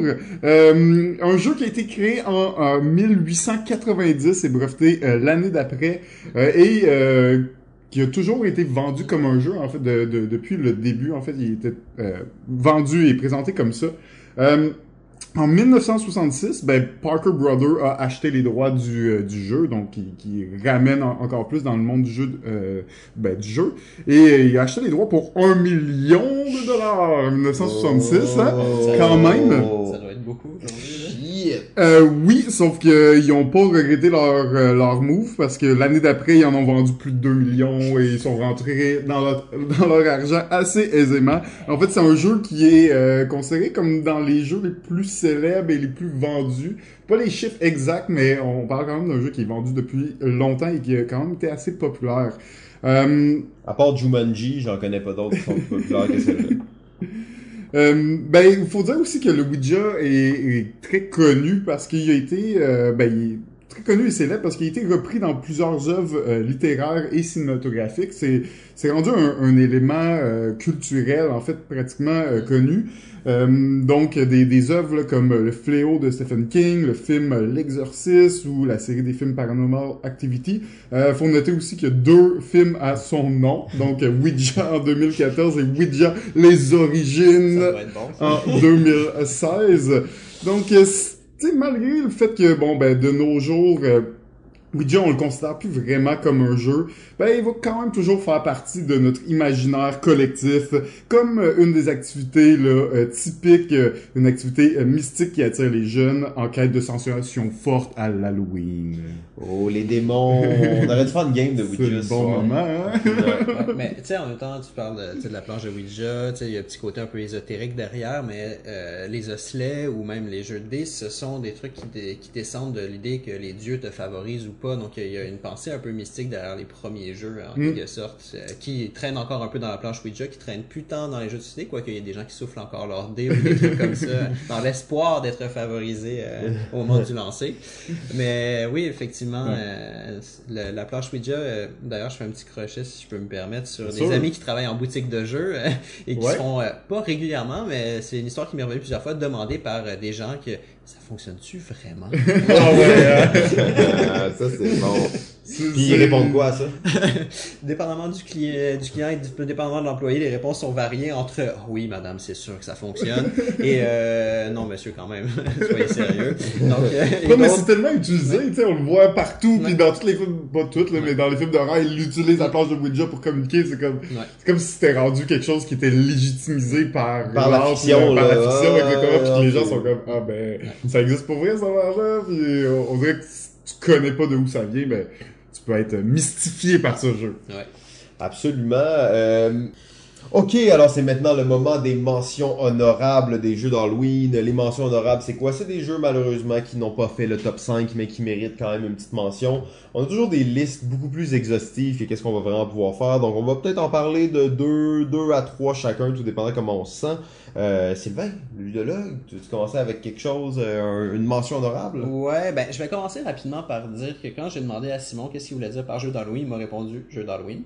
c'est clair, il me semble. Ben, c'est clair et pas clair en fait, parce que moi j'en suis venu à me poser la question genre, est-ce qu'il y a des jeux qui font peur? Il y avait pas tant que ça. Est-ce qu'il y a des jeux de société qui font peur? Je vois pas des jeux de société qui font peur. Un Mm. jeu vidéo, ça peut te faire peur. Un film, ça peut te faire peur. vrai, un hein? livre, ça peut te faire peur. Un jeu de société que ça te fasse peur, j'essayais de voir quelque chose qui, qui venait vraiment. Et a priori, ce que je vois qui peut faire peur, c'est peut-être dans des coops, quand tu arrives dans une situation où c'est tendu et tout ça. Mais est-ce que ça fait vraiment peur, tu sais, de la carte qui sort? C'est pas, du pas- jump c'est- pas le même genre de peur Exactement. que t'as en écoutant un film. C'est ou- ça, exactement. Peut-être le plus proche, ce serait peut-être un jeu un peu horreur qui serait Legacy, où tu ne sais pas ce qui va arriver tant que t'as pas déchiré la carte ou un truc comme ça. Oh. Ce serait peut-être la façon de le simuler le plus proche. Bref, c'était ma petite réflexion là-dessus. Donc, euh, tu voulais que je te présente mes... euh, Oui, ben c'est magnifique. En fait, ben tu vois, euh, tu parlais de ça, puis j'avais un jeu dans mes mentions honorables que j'aurais facilement pu mettre dans mon top 1, mais que j'ai pas fait, mais qui fait vraiment peur parce que t'as peur pour ta vie, t'as peur pour tout, et c'est Backstab. Euh, donc Backstab, on en a déjà parlé un petit peu, c'est vraiment un des jeux qui fait peur. Sinon, j'ai un autre jeu qui fait peur aussi, c'est le jeu Opération. Ben voyons donc. Opération, c'est un jeu qui te fait des jump scares, en fait. Euh, ça te fait un petit choc électrique. Euh, et sinon, le, Oh le timer de categories. Ouais. Euh, que j'avais dans ma liste aussi. là. Donc ça, c'était vraiment trois mentions honorables, un peu, que, qui étaient un peu spéciales, mais qui se faisaient peur. tu sais. Je comprends, mais tu sais, tu vois, tu nommes les jeux qui font peur, puis on s'entend que la thématique, Ah, ça fait pas, pas elle fait avec pas les pas en films, tout, euh, les, les jeux qu'on pourrait s'imaginer. Non. L'horreur se cache peut-être dans les trucs les plus, euh, les plus inattendus. Les plus inattendus, Dans effet. coopération, là, tu dissèques un gars, tu vas chercher genre des choses vraiment atroces dans son corps, tu sais, il a été... C'est c'est vrai que si tu leur skins un peu, ça peut être... euh, Ah non, mais le gars, il s'est fait mettre des, des- je sais pas, un train dans le bras, tu sais, c'est vraiment comme des, des trucs euh, atroces quand tu y penses. C'est vrai, c'est vrai. C'est, ça fait peur. Ben, pas le look, là, mais Non, si, pas le, le look. si le rebrander un peu, ça pourrait. Ça pourrait. GF, t'as-tu une petite mention pour nous? Euh, oui, ben, je vais peut-être commencer euh, par parler de Mountain of Madness. Ouais. Euh. Plus dans sa thématique que réellement dans, dans son énergie d'horreur. C'est-à-dire que euh, Mountain Madness c'est un jeu coopératif dans lequel nous euh, jouons des explorateurs. Nous allons devoir découvrir une montagne un peu obscure. C'est l'univers euh, de, Lovecraft hein, dans l'univers de, de Cthulhu. Euh, donc c'est vraiment ça qui, joue. C'est pour ça que j'en parle aussi. Parce que tu sens c'est pas un jeu d'horreur nécessairement. Tu sens pas nécessairement, t'as pas peur, t'es pas nécessairement, le, le visuel non plus ne donne pas nécessairement un, sentiment d'horreur. Par contre, ben c'est l'univers Toulouse et on va jouer avec euh, les, euh, je me rappelle même plus du terme, Les là, folies. les folies, ben oui, tout simplement. Où chaque joueur ben va être de plus en plus fou et donc va devoir faire des choses autour de la table qui va restreindre la communication entre nous et euh, dans ce jeu, ben la communication c'est la clé. Euh, fait que c'est un jeu que je mentionne surtout à cause que euh, ben la thématique puis euh, ben en fait le, le, le jeu, le sujet est un sujet d'horreur, même si je trouve que c'est peut-être pas le, jeu qui représente le mieux un, jeu d'horreur en soi. Euh, mais mécaniquement, il est là dans le sens que on, on incarne ces folies-là et ça contribue grandement au jeu, je trouvais. Euh, donc ça, c'est- c'était euh, Ouais. Mountain of Madness. Si je peux rebondir rapidement là-dessus, j'ai joué une partie de Mountain of Madness qui était bien rigolote, mais euh, si ça ne fait pas peur, ça crée quand même des certains malaises parce que les joueurs, des fois, ils ont certaines folies qui font qu'ils s'agissent de façon un peu erratique. Ouais. Et tu sais pas trop, en fait, qu'est-ce qui est en train de se passer chez le joueur. Y tu genre mal compris? Y tu en train de jouer sa folie? Donc, il y a quand même, t'es quand même un peu à la frontière de l'étrange, du particulier, Ouais. du curieux. T'es pas dedans complètement, euh, mais il y a quand même Exact. quelque chose. Puis, Mais- effectivement, moi aussi, of Madness, je l'ai pas eu dans ma liste, mais j'y ai réfléchi beaucoup. Ouais, c'est ça. ben, euh, ben, c'est ça, hein, faut dire, mais faut dire aussi que, bon, quand tu deviens fou, tu piges une carte qui va te dire, ben maintenant, à chaque fois que quelqu'un dit quelque chose, dis ça, il faut que tu dises telle chose, whatever. Tu peux pas parler à telle personne. C'est ça, exact, ou euh, tu dois à chaque fois, pour parler à quelqu'un, tu dois lui flatter le visage ou des trucs comme ça. Mais les autres le, le savent pas, a priori. C'est-à-dire, tu le gardes, tu le lis, tu le gardes pour toi-même et tu dois l'agir et les, les autres doivent comprendre c'est quoi ta folie. Pour pouvoir patcher puis C'est réussir ça, pour à- pouvoir gérer, te gérer puis pouvoir que tu réussisses quand même à communiquer. Donc, euh, oui, mais absolument. Tout à fait Bon d'accord. point, Bon point. Mais là, messieurs, vous avez exploré l'horreur, on a exploré l'horreur et tout ça, mais en même temps, le thème, c'est les jeux d'Halloween. Ouais. J'ai pas entendu le mot Halloween une fois jusqu'à. Euh, donc, on va continuer une mention honorable, mais tu sais, on a exploré... Mais c'est pour ça que la dans la mention honorable et pas dans le top 5, justement, non? Ouais.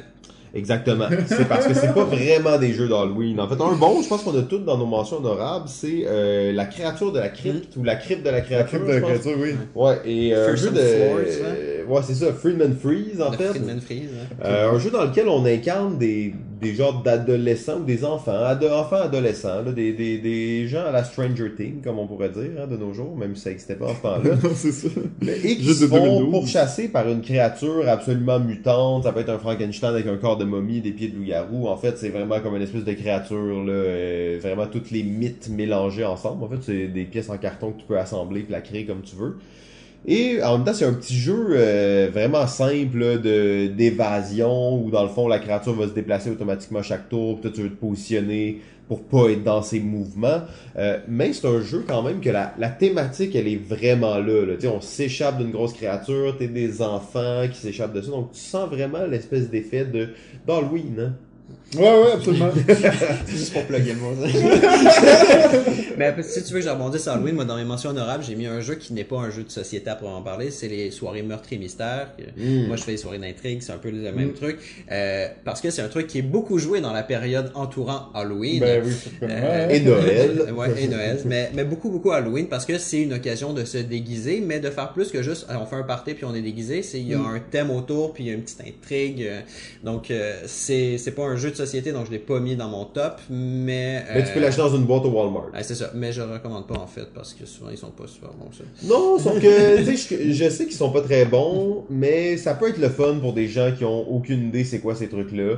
Euh, Ouais. Par contre, il y a mieux appeler le ludologue, il va vous monter un scénario custom et euh, ça va être vraiment excitant.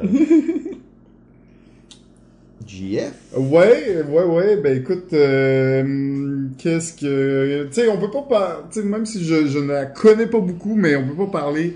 Ne pas parler de la série des Arkham Horror. Ouais, absolument. Euh, absolument. bon, on, on est euh, encore dans la euh, dans l'univers Cthulhu, donc...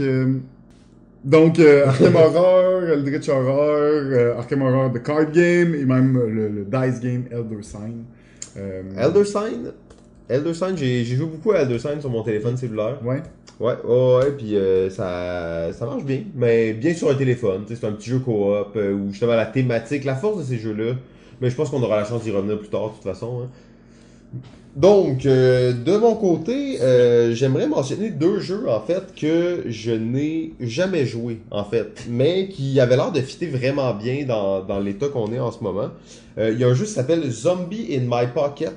Zombie, ouais, Mm. Zombie in My Pocket. C'est un genre de print and play, je pense. Euh, ou, tu peux euh, l'acheter en jeu de société, mais ça n'a pas été très long. Euh, je l'ai vu passer une année. Ouais, ça c'est un petit jeu. En fait, c'est une espèce de feuillet pratiquement que t'as dans ton dans ta poche, hein, Zombie in My Pocket. C'est un jeu solitaire, portable. Euh, moi, je l'ai vu principalement en print and play. Euh, mais ça a l'air cool, puis ça a l'air comme quand même assez intelligent, malgré le fait que c'est sorti, je crois, en début 2010. C'est encore un jeu qui est relevant sur les forums, qui est encore là comme étant un bon jeu solo, un bon print and play. Euh, à essayer prochainement, je l'ai jamais essayé. Rapidement pour terminer, l'autre jeu que j'ai pas joué, que j'aimerais vraiment jouer, c'est Arkham Noir. Hmm. Euh, ça, c'est les jeux de Yves Tourigny. En fait, c'est une série de jeux qui est basée sur des livres. Euh, et en fait, j'ai aucune idée c'est quoi, à part que c'est des genres de jeux de cartes. Là. c'est super beau. euh, Ah, c'est fou, c'est lui qui fait tous les Ouais. dessins, puis c'est de toute beauté. En fait, il met tout le temps des dessins sur Facebook de ce jeu-là, puis après, je suis comme, c'est quoi ça? Puis ça a l'air des trucs vraiment sombres, d'enquête, puis... Yves, euh, quand tu passes à Montréal, là, viens nous voir. Ouais, Yves, c'est on ça. t'attend, là, on a besoin de toi, là, quand tu veux, là, en fait, euh, j'ai besoin de quelqu'un pour signer ma copie d'Expedition Northwest Passage, puis je pense que ce serait toi le plus approprié pour le faire. Euh, Jeff, peut-être un petit dernier pour terminer ça? Ben, ou, peut-être euh, un petit dernier, euh, j'irai avec Gloom. Gloom! Oui. Les cartes transparentes. Ben oui, c'est ça, exact. Un jeu euh, de la famille Adam, pratiquement, on s'entend. Euh, un jeu où on va avoir des, des, des membres de la famille et on va euh, jouer des événements euh, positifs ou des événements négatifs sur ces euh, cartes-là. En fait, principalement, ton but, c'est que ta famille meurt et, et meurt dans, idéalement, le plus triste, le plus... euh, le plus euh, tu sais, sombre possible, dramatique, exactement. Donc, bizarrement, tu vas mettre des effets négatifs à tes personnages et tu vas mettre des effets positifs aux personnages des autres joueurs pour que leur personnage soit plus heureux. Donc, euh, ben, il faut, faut mentionner aussi euh, Gloom, un, un jeu avec des cartes transparentes. C'est un des premiers. Ça, c'est dans en 2005 en plus. Là, puis même depuis ce temps-là, euh, c'est pas une grande quantité de jeux qui utilisent ça. Euh, donc, euh, oui, tu as ton personnage, carte transparente, tu vas rajouter une carte qui va ajouter un bonus, une autre carte par-dessus, elle peut rajouter un autre bonus ou couvrir un bonus que tu as déjà eu. Donc, euh, super intéressant, là, mécaniquement. Donc, ça, c'était Gloom. Magnifique! euh, alors ouais, là, c'est ça. euh, on est prêt pour le top 5, je crois. À moins que quelqu'un ait un petit dernier à amener ou... Non, c'est vrai que je pense qu'on couvre pas mal. là, de Ouais, mon on côté. couvre pas mal ton top 5, ouais, Ouais. magnifique. Parfait. Euh, ben, c'est ça, donc le top 5 des jeux d'Halloween. Mais avant, avant, une petite chose bien spéciale qu'on aime bien faire. Comme vous vous rappelez, euh, nous étions en République Dominicaine cet été et euh, nous avons donc euh, continué la partie, le tournoi de Ricochet Robot. Donc on est là peut-être pour en faire un petit résumé rapide de cette troisième ronde. Euh, cette troisième ronde, en fait, il y avait euh, quand même des gens euh, assez importants dans la partie. On pourrait même dire que c'est euh, c'est sous le signe du Randolph hein, que ça s'est passé, la troisième ronde. Ça s'est retrouvé comme ça euh, pour euh, pour euh, la troisième ronde. On a on avait Rainer Kennedia, le docteur. euh, donc bon, ça, ça n'a pas vraiment rapport, mais euh, il était là. Ouais, ouais, ouais. Donc il était Suspect là. numéro 1 encore jusqu'au jour. numéro. D'ailleurs, c'est la dernière fois qu'on a vu Jimmy, je pense, à ce tournoi-là. Ben, c'est, c'est- en tout cas, nous, on, pas mal là qu'on s'est dit que c'était, c'était potentiellement lui, C'est que, ça, exact. C'est la seule fois qu'on l'a vu d'ailleurs. Ouais. Fait que, euh, en plus, à la plage, il y a- il y, a un swag, c'est pas possible. Ensuite, on avait euh, Marie, l'organisatrice étoile. Ouais, Euh, ben, d'ailleurs, c'est elle qui a organisé tout ça, Oui, là. oui, dire, tout ce gros tournoi-là. Exact, tous c'est- les gens, les invitations, la planification vers, euh, vers Le- la ouais, le, le voyage Ça. en avion, tout ça. C'était euh, la grosse organisation quand même. Mais Oui. elle, elle a quand même. Ah, elle a deliver, elle a deliver, elle a trouvé le temps de participer. Je pense pas que c'est sa spécialité, là, Ricochet Robot, mais bon. euh, Non, on- mais il fallait, il fallait qu'elle puisse. Ben oui, ben oui, participer c'était le fun, c'était le fun. On avait aussi euh, Hubert, Ouais, ok. Euh, donc des fois, il y a des... ça c'était le gars qui s'est pointé là, puis euh, en tout cas Hubert. Et euh, nous avions Marie-Ève, euh, Marie-Ève, euh, designer extraordinaire en fait, qui était là et euh, je pense qu'elle avait peut-être oublié euh, qu'elle était venue au tournoi. Elle disait hey, vous m'avez pas invité, non, t'étais là. Mais oui, c'est vrai, hein. Euh, je pense qu'elle avait, tu sais, République dominicaine, c'est open bar, hein, donc, euh, mais c'est ça, donc la partie était assez serrée. Euh, bon, malheureusement, Hubert, euh, on peut déjà l'éliminer d'entrée. Il était pas très très bon en fait. Mais il Euh, parlait pas euh, ni français ni anglais. C'est un petit peu compliqué d'expliquer les règles. Si, je m'en rappelle bien, en fait, c'était le touriste qui se prenait par là, puis vous avez besoin d'un quatrième joueur. Vous l'avez pas dit. Ah. c'est ça, en fait, faut le dire. là. on voulait pas le dire, on l'aurait pas dit de même, mais ouais. Ouais, ça. ok, c'était Hubert. Hubert, en fait, euh, ouais, c'est ça. C'était un. C'était probablement pas son vrai nom d'ailleurs. là. Non, c'était comme ça que nous on l'a appelé. Ouais, c'est ça. mais, qu'on pas. Non, c'est ça. Et euh, ben Marie, l'organisatrice étoile, euh, était correcte, mais malheureusement son score était pas euh, suffisant là, pour qu'elle aspire aux grands honneurs. Elle a quand même eu juste 3 points. Mais quand même, elle était là, elle était Ah ouais. là, bien heureuse, elle, elle s'assurait que tout allait bien en même temps, elle faisait une ronde, elle repartait, elle revenait. Ouais, tu c'est ça qu'elle a sais, juste fait euh, 3 points. Ouais, ouais, c'est ça. C'était- Sinon, elle aurait été plus élevée, c'est sûr, là. Oui, et donc ça s'est joué vraiment entre euh, Marie-Ève et euh, le docteur. Hein? Euh, C'était un match, c'était vraiment C'est du 1, sérieux. 1, 1, 1, ça bandait de chaque côté. On voit que c'était des, des, des professionnels de, de ça. Euh, Marie-Ève était sûre de gagner. En fait, d'ailleurs, elle nous avait dit qu'elle était sûre de gagner. Ouais, ouais, ouais, exact. Elle avait aucun doute qu'elle allait le torcher. Ah, malheureusement, j'étais tellement déçu en fait quand, quand j'ai vu que le docteur a raflé le dernier point. En fait, c'était un, euh, un Joker et c'était un. C'est toujours chien, tu sais. Ah ouais, Euh, c'est juste une question de millisecondes. Ouais, je sais qu'il y a même des règles maison qui sont contre ça, là. Quand c'est moins de deux ou trois, ils le font même pas. Euh, malheureusement, nous, c'était ça. Non, donc, nous, on joue avec les vraies règles. Euh, donc, elle s'est fait avoir, euh, mais belle performance. Donc, ça veut dire que le docteur s'est malheureusement pour nous rendu en demi-finale. On va voir contre qui, euh, sûrement la semaine prochaine ou euh, assez euh, dans, dans peu de temps en fait, pour la quatrième, le quatrième quart de finale en fait de ce tournoi de Ricochet Robot. Et le moment, le top 5 des jeux d'Halloween. Et là, vous allez devoir dire pourquoi c'est un jeu d'Halloween. c'est important. Alors, on va y aller avec le numéro 5. 5. Alors, mon numéro 5 est un jeu euh, d'horreur. C'est un jeu d'Halloween. Donc, c'est fait. Euh, voilà. Euh, c'est- qui s'appelle euh, Mail of Horror. Mall, oui, Mall oui, of Horror. Un vieux jeu d'Asmodée à l'époque, des vieux logos pis tout de 2005. Écoute, c'est un jeu euh, ben, où on est des survivants, chaque joueur va incarner une petite crew de, de survivants qui vont euh, ben, évidemment essayer de survivre aux différentes vagues de zombies qui vont apparaître. Euh, il va y avoir différents lieux à chaque tour. On va euh, assigner nos personnages à différents lieux. Euh, mais c'est quand même un gros jeu de, de backstab. C'est-à-dire que ben, les zombies vont tuer des gens de toute façon un jour ou l'autre. Et il va falloir que tu, tu prennes des décisions déchirantes. Qui aider, quel joueur aider, quel joueur nuire et tout ça. Donc c'est quand même pour moi un jeu euh, je pense qu'il qu'il marche bien à Halloween. Je pense qu'il y, y a cette thématique-là par le fait que ben, c'est un jeu de zombies, il y a une tension qui est vraiment forte, mais c'est aussi euh, ben, un jeu qui est fort au niveau de l'interaction entre les joueurs et pour les joueurs qui aiment ben, peut-être euh, perdre des amitiés. Tout ça, c'est tout le temps pratique de temps en temps avoir un jeu qui peut bien te, te permettre de le faire. Si je peux rebondir, le jeu a été refait euh, sur euh, le nom City of Horror. City of Horror, Ouais, ok, oui, par euh, Repos Prod, je ne m'abuse. Mais euh, vraiment, j'ai préféré Mall of Horror. euh, Mais je, pense- je croyais que c'était un autre jeu complètement. En fait, ils reprennent la même base. hein, Ok, ok, puis puis- ils, le- ils- ils complexifient chacun des trucs pour Ah, ajouter plus de profondeur, mais à mon avis, on perd le sens du jeu original. euh, là. qui est peut-être plus de thématique parce que ça reste que bon la thématique est, ça aurait pu être autre chose Ouais, puis ça aurait pas changé grand chose euh, mais mais le fait que c'était assez simple tu sais c'est C'est vraiment direct Ouais. là ouais exact c'est mais c'est vraiment tendu là les games que j'ai faites là c'est comme il y avait vraiment de la vraie tension Ouais. puis tu sais j'ai vu des couples s'engueuler à ça puis Le, le gars qui c'est comme il y a du un peu du king making parce que c'est comme ben si je t'aide toi j'aide pas l'autre mais si je te laisse je peux pas le t'aider gars tu sais. qui voit les caméras à chaque tour, il voit où les zombies arrivent, il y a tellement de contrôle du jeu. Oui, en plus, oui.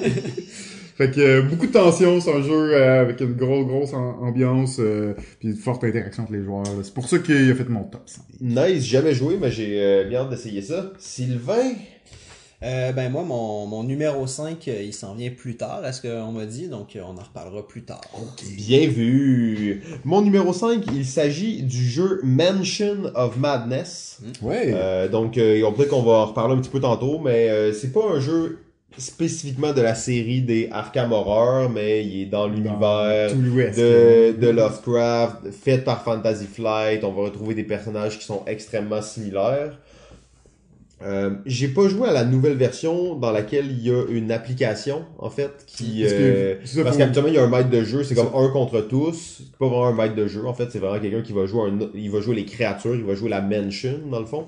Mais là il y a on rajouté un mode avec une application où tout le monde c'est coopératif dans le fond. Mais ce que j'aime de ce jeu là et ce que j'ai aimé l'histoire est vraiment intéressante. En fait ça va tu vas vraiment créer une histoire peut-être par le fait que c'est tous contre un pas juste coop pas tout le monde contre tout le monde. Tu vas vraiment aller créer une une histoire en fait euh, assez excitante immersive Ouais, ouais, ouais. Mais je, moi non plus, j'ai pas essayé la, la nouvelle édition. En, en effet, ça a l'air intéressant là, avec euh, l'application. euh, le, le fait que j'aime ça, le fait que ça soit tu puisses jouer en vrai coop là, parce que je trouve que c'est tout le temps un peu particulier les un contre tous, puis surtout dans des jeux comme ça là, ça, on s'entend que c'est souvent un, deux heures et plus là, comme type de jeu. ouais Euh, fait que t'isoles vraiment quelqu'un c'est ça, vraiment ça pas marche, la même mais- expérience. Fait que, tu sais, il y en a plein qui marchent super bien. Euh, mais euh, le, le fait que, que tu puisses remplacer un joueur par une application, tu te rends compte que, ben, finalement, peut-être que le, le, jouer- joueur, euh, le joueur, ben, c'est ça, les il y a joueurs. pas grand chose à faire là. C'est ça, peut-être que les joueurs, les investigateurs ont plus d'intérêt à être joués, donc, euh, mais en tout cas, ça, ça serait un à essayer, euh, en effet, Ouais. là, super intéressant. numéro 4 Alors, mon numéro 4, c'est euh, un jeu assez euh, connu, assez populaire, et c'est euh, le jeu Dead of Winter. Ouais. Ouais, qui, ouais. euh, qui bon ben qui est pour moi dans les les, les jeux le clé euh, si on veut avec cette thématique de, de zombies euh, qui est C'est pas les jeux de zombies, c'est les jeux d'Halloween. Ben, je le sais sauf que c'est le genre de jeu avec euh, avec la tension avec euh, le tu sais un peu de la peur si on veut tu sais En fait, c'est pas un jeu de zombie tant que ça. là. en plus en Un jeu de plus que- survie, c'est ouais, ça de- de, communauté de survie. mais dans une thématique là, tu sais, c'est- les, les zombies sont là, ils nous entourent, c'est pas le truc majeur mais ils sont là puis ils ont une importance.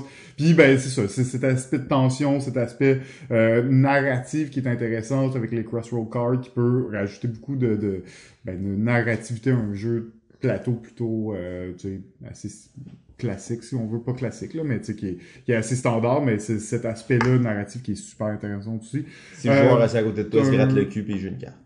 c'est un gros c'est pas ça Ah, c'est pas ça? Je pensais que c'était des trucs de même.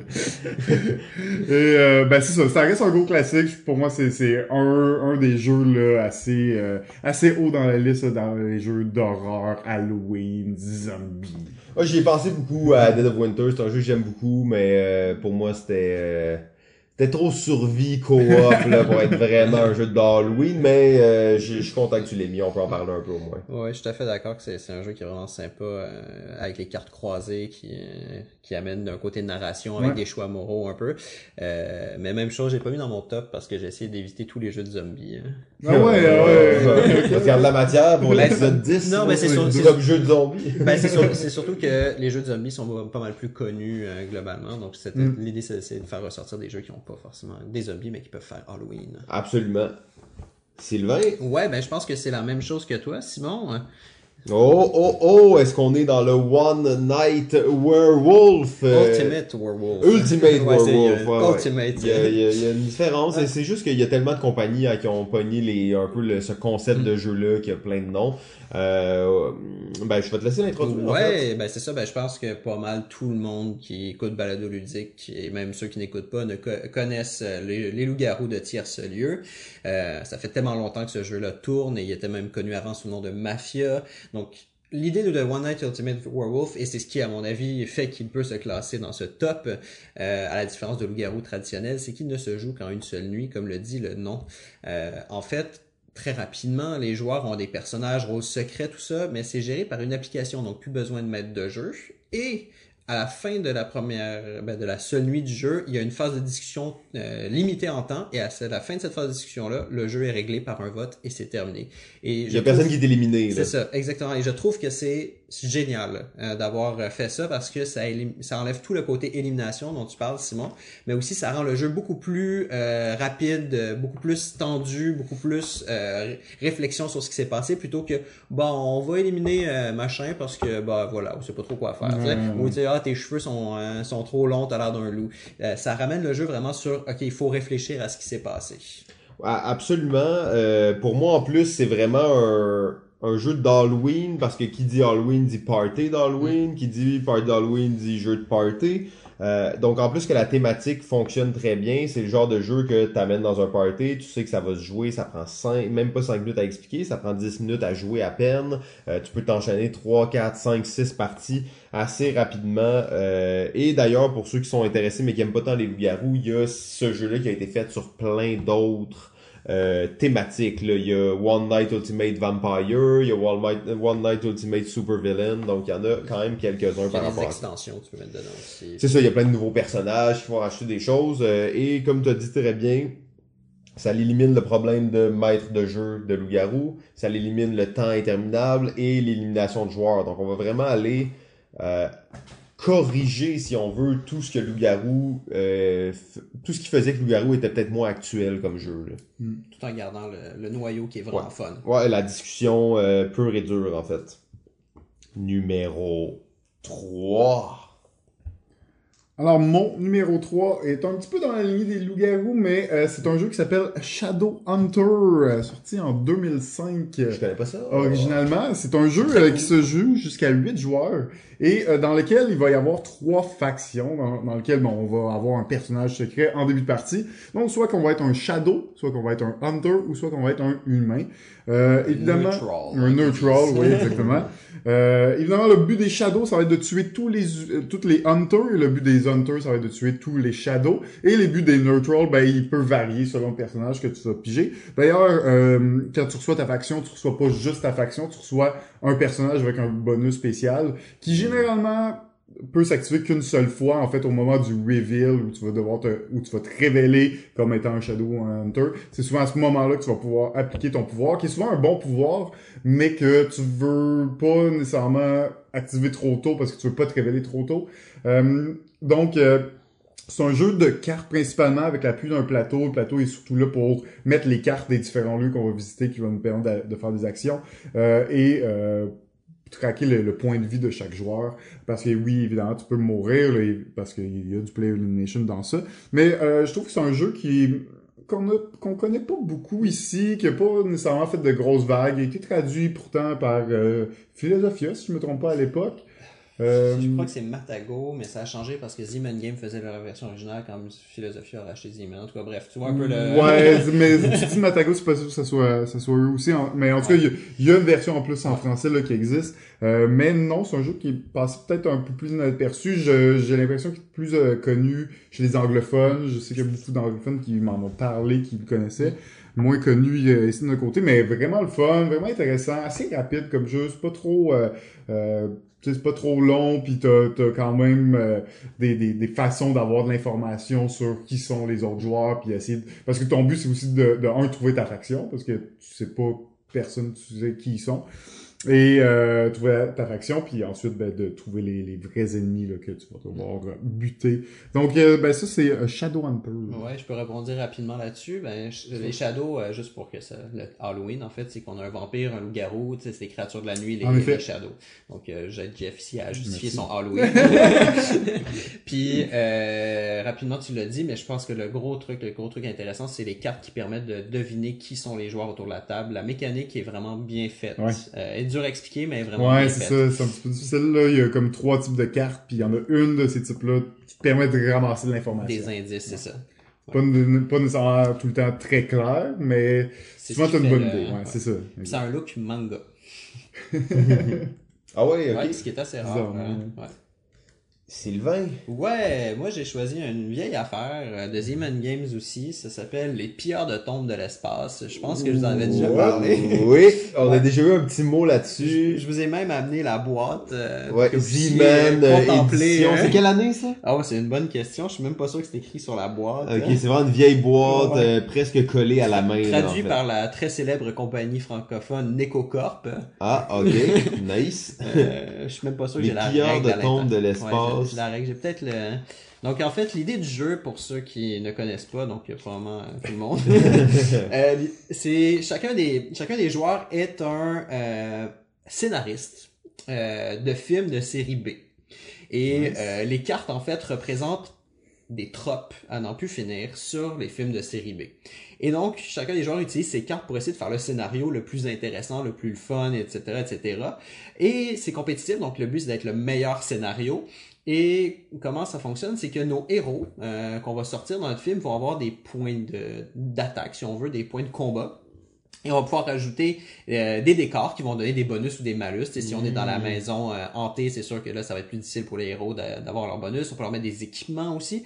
Et les monstres, en fait, sont joués par les autres joueurs, puis ils te les envoient dans ton scénario pour essayer de tuer tes héros. Oh, wow, Voilà. ok, c'est Donc- cool. Donc, cool. le- la mécanique de jeu est assez simple. Tu sais, pige une carte, joue des Ouais. cartes de ta main. Tu sais, C'est c'est très basique de ce côté-là, mais tous les sont avec des petites citations, des mots-clés, des images qui, ça, ça te met dedans, puis c'est juste le fun de faire des scénarios. Ouais, euh, C'est une belle thématique. C'est mais, ça, ouais. exactement. Donc c'est vraiment très... euh, en, en fait, quand j'explique le jeu, la règle, je, je l'explique à moitié, je coupe des trucs, tu sais, c'est pas important. C'est juste le fun de créer collectivement euh, des histoires un peu d'horreur en utilisant vraiment tous les clichés. Puis là, ben, si vous voulez prendre quelques cartes au hasard, là, je sais pas qu'est-ce qu'on peut avoir. Comme par exemple, le professeur de lycée, c'est un personnage, donc tu sais, il donne un petit bonus, mais on peut tomber sur des trucs un peu plus funky, comme par exemple, bon, évidemment, on peut trouver une hache Ah, ben avec oui. euh, l'image De- de Shining. de Shining, euh, le terrifiant vieil hôtelier, hein, tu sais, le gars là dans l'hôtel qui te donne Oui. des clips qui est toujours weird, euh, un, le- un journaliste, des membres tranchés, euh, voilà, ce, ce genre de tom- un tombeau, une momie, des suceurs de sang, plein plein de fun. Donc c'est Nice. plein plein plein de clichés, puis tu mets ça tout ensemble, puis tu fais un, tu, tu fais une histoire. Puis je cherche dans la règle, et c'est 2001, voilà. 2001. Oh, wow, cool. Non, ça, ça a l'air vraiment intéressant comme truc. Ouais, ça va cool. Mon numéro 3, il s'agit euh, du même. euh, euh, je crois que le ludologue l'avait en numéro 5. Hmm. Il s'agit du jeu Ghost Stories. Euh, Ghost Stories, Antoine Boza, 2008. Euh, les, les débuts du co-op, en fait. Euh, donc, euh, c'est vraiment le jeu que les gens vont dire c'est effrayant. C'est effrayant comme jeu. Il y a tellement de monstres, tu te fais terrasser dans le jeu. T'es un ninja qui essaie de défendre ta ville et réellement les monstres sont d'une folie extrême en fait. C'est tous des monstres plus intenses les uns que les autres, mais il y en a juste trop. C'est comme, c'est vrai que ça fait peur comme jeu, tu sais, parce que vraiment tu, tu dis non, je peux rien faire. Il y a trop de monstres, il y a trop de monstres. Puis ah, c'est des ninjas, ils combattent des genres de guerriers Shaolin. points de ou- Shaolin, ouais. et, euh, tu sais, on en a parlé souvent de Ghost Story, c'est un classique pour moi, c'est un classique pour euh, beaucoup de gens. D'ailleurs, le ludologue l'a mis en cinquième position. Je pense que c'est un jeu qui est tout à fait approprié à l'Halloween, c'est un jeu effrayant et c'est un jeu à laquelle il y a des monstres qui viennent sonner à ta porte. Euh, de façon... euh, c'est ça, exactement. Je rajouterais, euh, en fait, on, dit que ce jeu-là fait peur. Puis je pense que c'est le fait de dire qu'il fait peur, que ce jeu-là fait peur. Ouais, les gens ils sont comme, Ah non, je veux pas jouer, ça a l'air vraiment on, espèce difficile. on ouais. essaie d'entretenir une espèce de truc euh, De mythe. de mythe autour, puis Ouais. ça fonctionne en plus. C'est Ouais, ça qui est ouais, fou. Euh, quand j'ai du monde qui vient de jouer à la récréation, des trucs comme ça, oh, la plug que je viens de faire, euh, les, tu sais, genre, je leur dis, ok, vous voulez jouer à Ghost Stories, là, accrochez-vous, là, tu sais, vous embarquez dans quelque chose, tu sais. Ouais, puis ça va vraiment être intense, vous allez sûrement mourir, puis vous avez aucune chance de gagner, win rate de qui seulement 3%. Mm. Euh, ouais, donc euh, Ghost Stories, vraiment cool. En fait, je pouvais pas ne pas le mettre, même si le lien avec l'Halloween euh, était Des fantômes. limite. C'est des fantômes, ah, il y a des Ah, monstres qui viennent ok. cogner à ta porte. C'est la meilleure phrase, en fait. Numéro 2. Mon numéro 2 est plus haut sur la liste de quelqu'un d'autre. Donc, on va attendre un peu. Excitant.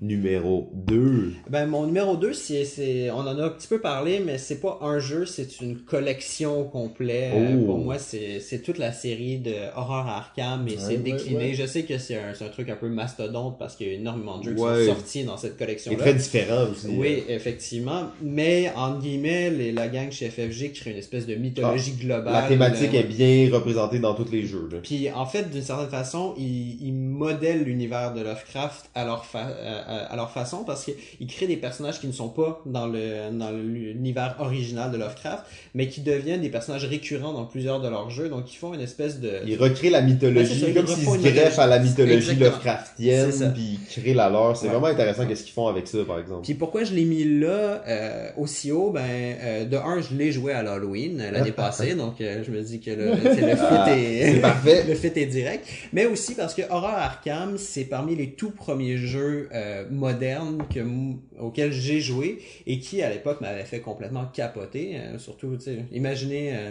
La première fois que vous avez découvert les jeux modernes, c'est comme oh wow que c'est ça, c'est- quelque chose. euh, bon, c'est ça. Donc moi ça a été par Horror Arkham que je suis passé. Euh, gros step. hein? Ouais, gros méchant step. step, hein. Mais c'est- c'était pour moi c'était fou, un jeu coopératif, euh, un jeu qui euh, va piocher dans la littérature que je lisais quand j'étais ado, le Lovecraft. Moi j'ai lu ça à fond, puis je trouvais que le traitement était vraiment bon et oui, d'une certaine façon, oh, j'avais pas peur, mais je sentais le, Le- les horreurs indicibles cachées dans les ténèbres. Et c'est ça que par-delà- Lovecraft aussi, hein, c'est pas des livres nécessaires qui font très peur, mais c'est le côté, la folie, Ouais.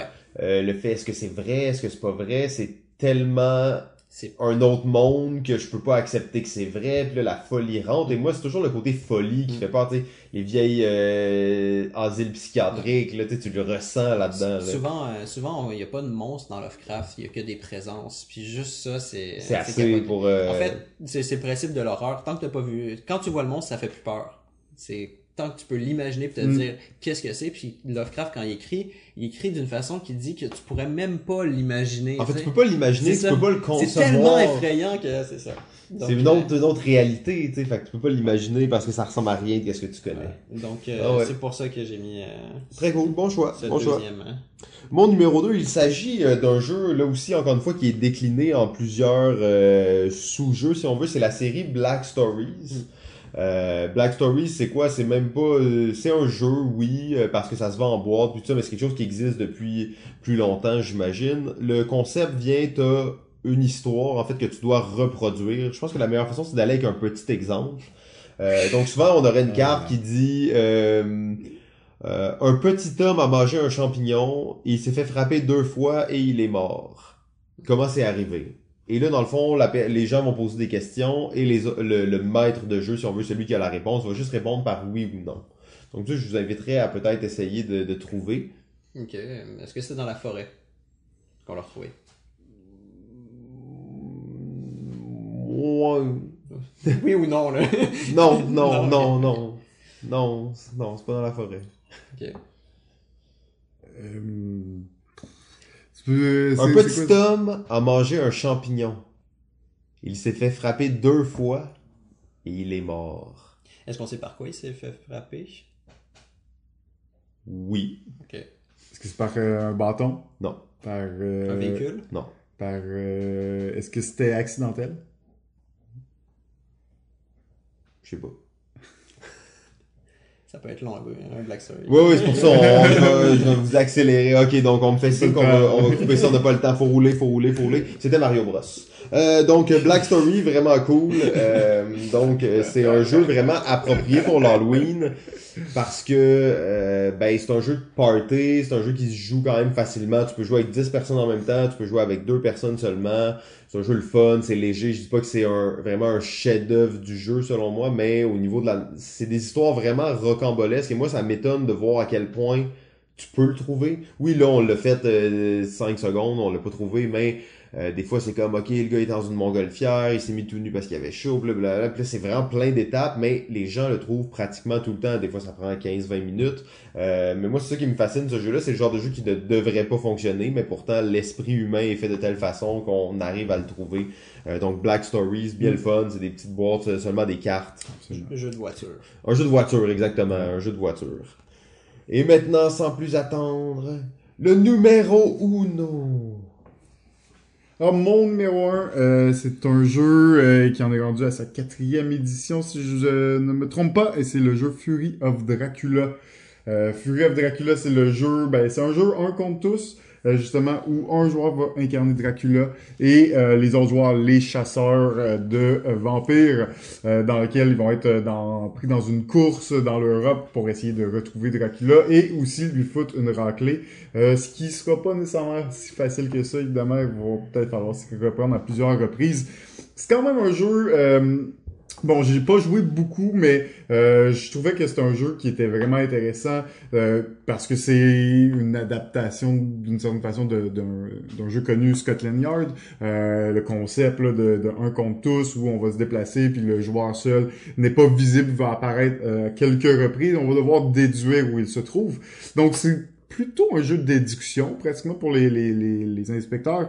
Mais euh, il y a évidemment les phases de combat et les phases de combat contre Dracula sont quand même tu, tu la sens, cette peur. Tu sens que, comme je dis, tu peux pas arriver contre Dracula tout seul puis penser que tu vas bien t'en sortir, là, dans le sens il va te terrasser. Il va te terrasser, là. et ça te fout la chaîne parce que ton but, c'est quand même de le retrouver, mais quand t'es proche de lui, t'as vraiment la chienne. T'es comme... Tu veux pas le trouver. Tu veux pas vraiment le trouver. tu, tu veux l'entourer puis comme être quatre dessus à le tabasser, mais tu veux pas le trouver tout seul parce que tu sais que tu es dans le gros trouble, genre, pis ça te fout la Oh, chienne. là. Fait que t'as quand même cette, cette présence, cette tension euh, qui est là, que ton objectif est quelque chose que tu veux pas vraiment faire, ou du moins qui va te faire peur, ou qui va te mettre une tension euh, en le faisant. Donc, euh, ben, c'est un jeu que j'ai mis un, un numéro un probablement parce que je veux y jouer plus. Euh, puis parce que j'ai pas pas assez joué là, pour vraiment bien le- l'expérimenter, mais je trouvais que ça ça pourrait bien fitter un, un 31 octobre. Ah, je comprends, j'ai pas encore joué encore, c'est une onde pour moi, j'ai vraiment hâte de l'essayer. Ouais, ben euh, super euh, super intéressant, ça reste un fantasy fight. Première game, faut être bien euh, proche des règles. Quelques disons. règles. Ah, ah, et le ludologue montre ici deux pouces d'épaisseur avec sa main. C'est pas si pire, mais c'est classique de ouais, ça marche-tu ça, les petites règles, les petites euh, les petites questions. Ok, c'est pas un jeu simple. euh. Hmm, pas, pas tant que ça, non. Non. Il est pas si compliqué, puis tu le joues, puis c'est pas si compliqué, mais comme tous les jeux de Fantasy Flight, tu te retrouves tout le temps dans des petites failles, puis dans des petites... Genre, ouais, c'est quoi ça? Petite exception, petit truc, euh, tout le temps... Les premières parties, tout le temps dans les livres de règles. Oui, ok, donc euh, soyez prêts. Numéro 1. Ben, moi, j'ai choisi celui qui était le numéro 2 de Jeff, si je me trompe pas. C'est Betrayal at House on the Hill. Oh là, tu nous surprends. Ah ouais? Non, Ben, j'aurais parié 5 piastres que c'était ton numéro 1. Euh, c'est un jeu que t'adores. Oui, oui, ben ça fait aussi partie des jeux que je- quand j'ai commencé à jouer parce que ça c'est vieux cette affaire-là aussi. Euh, donc pour ceux qui ne connaissent pas Betrayal at House on the Hill, euh, je vous invite à jouer à Betrayal at House on the Hill. Euh, donc Ouais, bon voilà. Donc euh, l'idée du jeu très rapidement, euh, ça se joue jusqu'à six euh, personnes qui jouent dans le fond un groupe d'amis euh, qui s'en vont euh, sur la colline où il y a la vieille maison euh, un peu un peu euh, un peu bizarre. Euh, ils vont l'explorer pour une raison quelconque, c'est pas important. Ils se retrouvent à l'intérieur et la porte se ferme et se barre derrière eux. Et donc Ouh. Euh, Là, ça, c'est Halloween. là. Ouais, c'est ça, exactement. Et donc, quel est le meilleur plan une fois que t'es rentré dans un genre de manoir louche et que la porte est barrée derrière toi? T'es séparé. C'est séparé, Exactement. explorer! C'est c'est exactement ça que tu fais dans le jeu. Donc, tu commences dans le hall d'entrée, derrière la porte, et là, tu pars et tu explores la maison. Et euh, cette maison-là, en fait, elle est construite de façon aléatoire par des tuiles. Donc, euh, dès que tu passes une porte euh, sur le plateau de jeu, ben, tu piges une tuile, puis tu découvres une pièce. Si certaines pièces sont des pièces tout à fait normales, comme par exemple une salle à manger ou une chambre, tu peux tomber sur des trucs un peu plus tordus, comme une salle d'opération ou un pentagramme. Donc, euh, c'est là qu'est- qu'est- que se trouve en fait pour moi tout, tout le sel du jeu, c'est dans ce thème qui est très très fort et qui est autant imbriqué dans les, dans les tuiles que dans les cartes que l'on pige qui à chaque fois ont vraiment une bonne portion mise en situation puis euh, quand tu joues ce que tu veux c'est que la personne à côté de toi te lise la carte et te dise pas qu'est-ce qui va arriver selon le résultat de ton choix ou de ton jet de dés euh, ce qui ce qui met un- une certaine tension un petit stress. Et le gros des éléments du jeu, c'est que à un certain point, euh, des éléments se croisent et un des joueurs se révèle être un traître euh, que la maison euh, choisit, ouais, que la euh, maison choisit exactement et qui doit généralement éliminer les autres joueurs, mais pas juste les éliminer, euh, faire un rituel ou euh, faire une, un, je sais pas moi, transformer les autres joueurs en créatures. Qu'importe, en fait, la particularité c'est qu'il y a 50 scénarios différents et à chaque partie on ne sait pas sur quel scénario on va tomber et donc euh, c'est une surprise à chaque fois et c'est c'est le petit stress de oh ça va être quoi le scénario cette fois-ci? Qu'est-ce qu'on va avoir? Et qui va être le traître aussi? Puis parce que même le joueur ne le sait pas tant qu'on n'est pas rendu là puis il y a certains scénarios même qui sont un peu plus funky où il y a pas de traître ou des trucs comme Ouais, ça ouais, jouer une fois, c'est ce qui nous est arrivé. Ça Ouais. m'a un peu déstabilisé. Ouais, tombé, euh, hein, sur le scénario. hein. ben c'est ça. Donc pour moi, ça, ça, ça a quelque chose de vraiment pour l'Halloween, c'est euh, c'est pour moi le, le jeu à jouer. Et si vous sentez que vous avez fait le tour des 50 scénarios, je suis même pas sûr de les avoir fait les 50 et j'ai beaucoup joué. Il y a une extension qui t'en rajoute 50 de plus. donc euh, donc Ben, voilà. super bien résumé. En effet, c'est pour ça que j'ai mis euh, numéro 2. Hein. En fait, euh, je pense que c'est un jeu qui résume bien euh, l'ambiance peut-être qu'on recherche dans une soirée d'Halloween. Mais je l'ai mis aussi parce que ben, j'ai bien hâte de voir, d'entendre parler. Peut-être que tu as des infos, Oui. mais Betrayal euh, Legacy, Ah ouais. j'imagine euh, que tu dois... J'ai- J'ai j'ai bien hâte. J'ai hâte, hein? très hâte. Je suis vraiment curieux. Euh, J'essaie de m'imaginer un peu comment ça va se passer un Legacy avec Betrayal. Est-ce que c'est la même maison qui va changer de partie en partie? Ouais. Est-ce que genre les joueurs en faisant certaines choses, il y a certaines pièces qui vont être fixes? Est-ce que bref, on connaît un peu le principe Legacy. Tout est possible. J'espère, j'espère que le, le travail sera sera bon parce qu'on connaît qu'il y a certains Legacy qui sont un peu moins. un malheureusement. peut-être un peu moins bien C'est ça, réussi, exactement. mais il y en a qui C'est- sont bien. C'est un pari. Ouais, un pari, voilà, Et mon numéro 1, en fait, je vais quand même dire que ça, il se retrouve euh, à la position 0 du top 5 de, du ludologue, ce qui veut dire l'archétype, le grand jeu. Euh, en fait, trop grand pour être mis dans un top 5, probablement. Euh, il s'agit du jeu Atmosphere. euh, Alors, en VHS, si vous l'avez, c'est mieux, mais bon, vous pouvez le trouver en DVD ou sur YouTube. Euh, donc, Atmosphere, c'est quoi? C'est un jeu euh, vidéo un peu si on veut, un jeu euh, hybride. Donc on a un plateau de jeu et on va aussi suivre euh, ce qui se passe à l'écran. Donc on pèse sur play au début de la partie et euh, il va se passer des événements durant la partie. Principalement, il va y avoir un personnage qui va apparaître et qui va dire stop à qui le tour Et la personne qui a son tour à jouer, euh, ben va subir la conséquence un peu euh, un peu comme le jeu mettons de la chaise musicale hein. ça fait un peu penser à ça.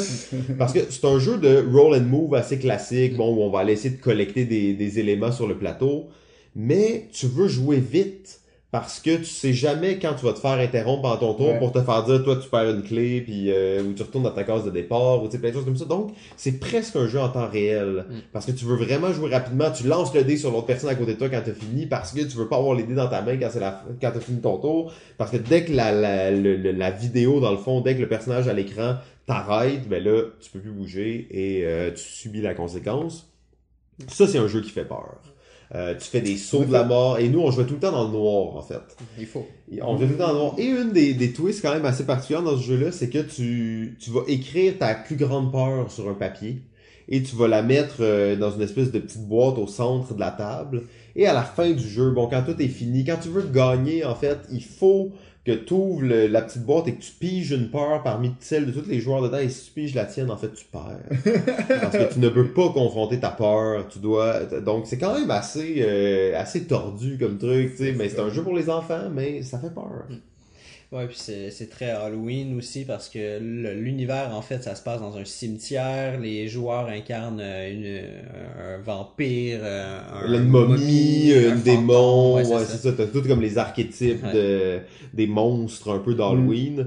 Euh, très cool. En fait, je sais qu'à Arcade Montréal, euh, il y avait fait une soirée euh, Atmosphere où il y avait comme 6-7 plateaux en même temps. Je sais pas qu'est-ce que ça l'a donné, mais j'aurais été curieux de voir ça. On l'avait fait à la récré, en fait.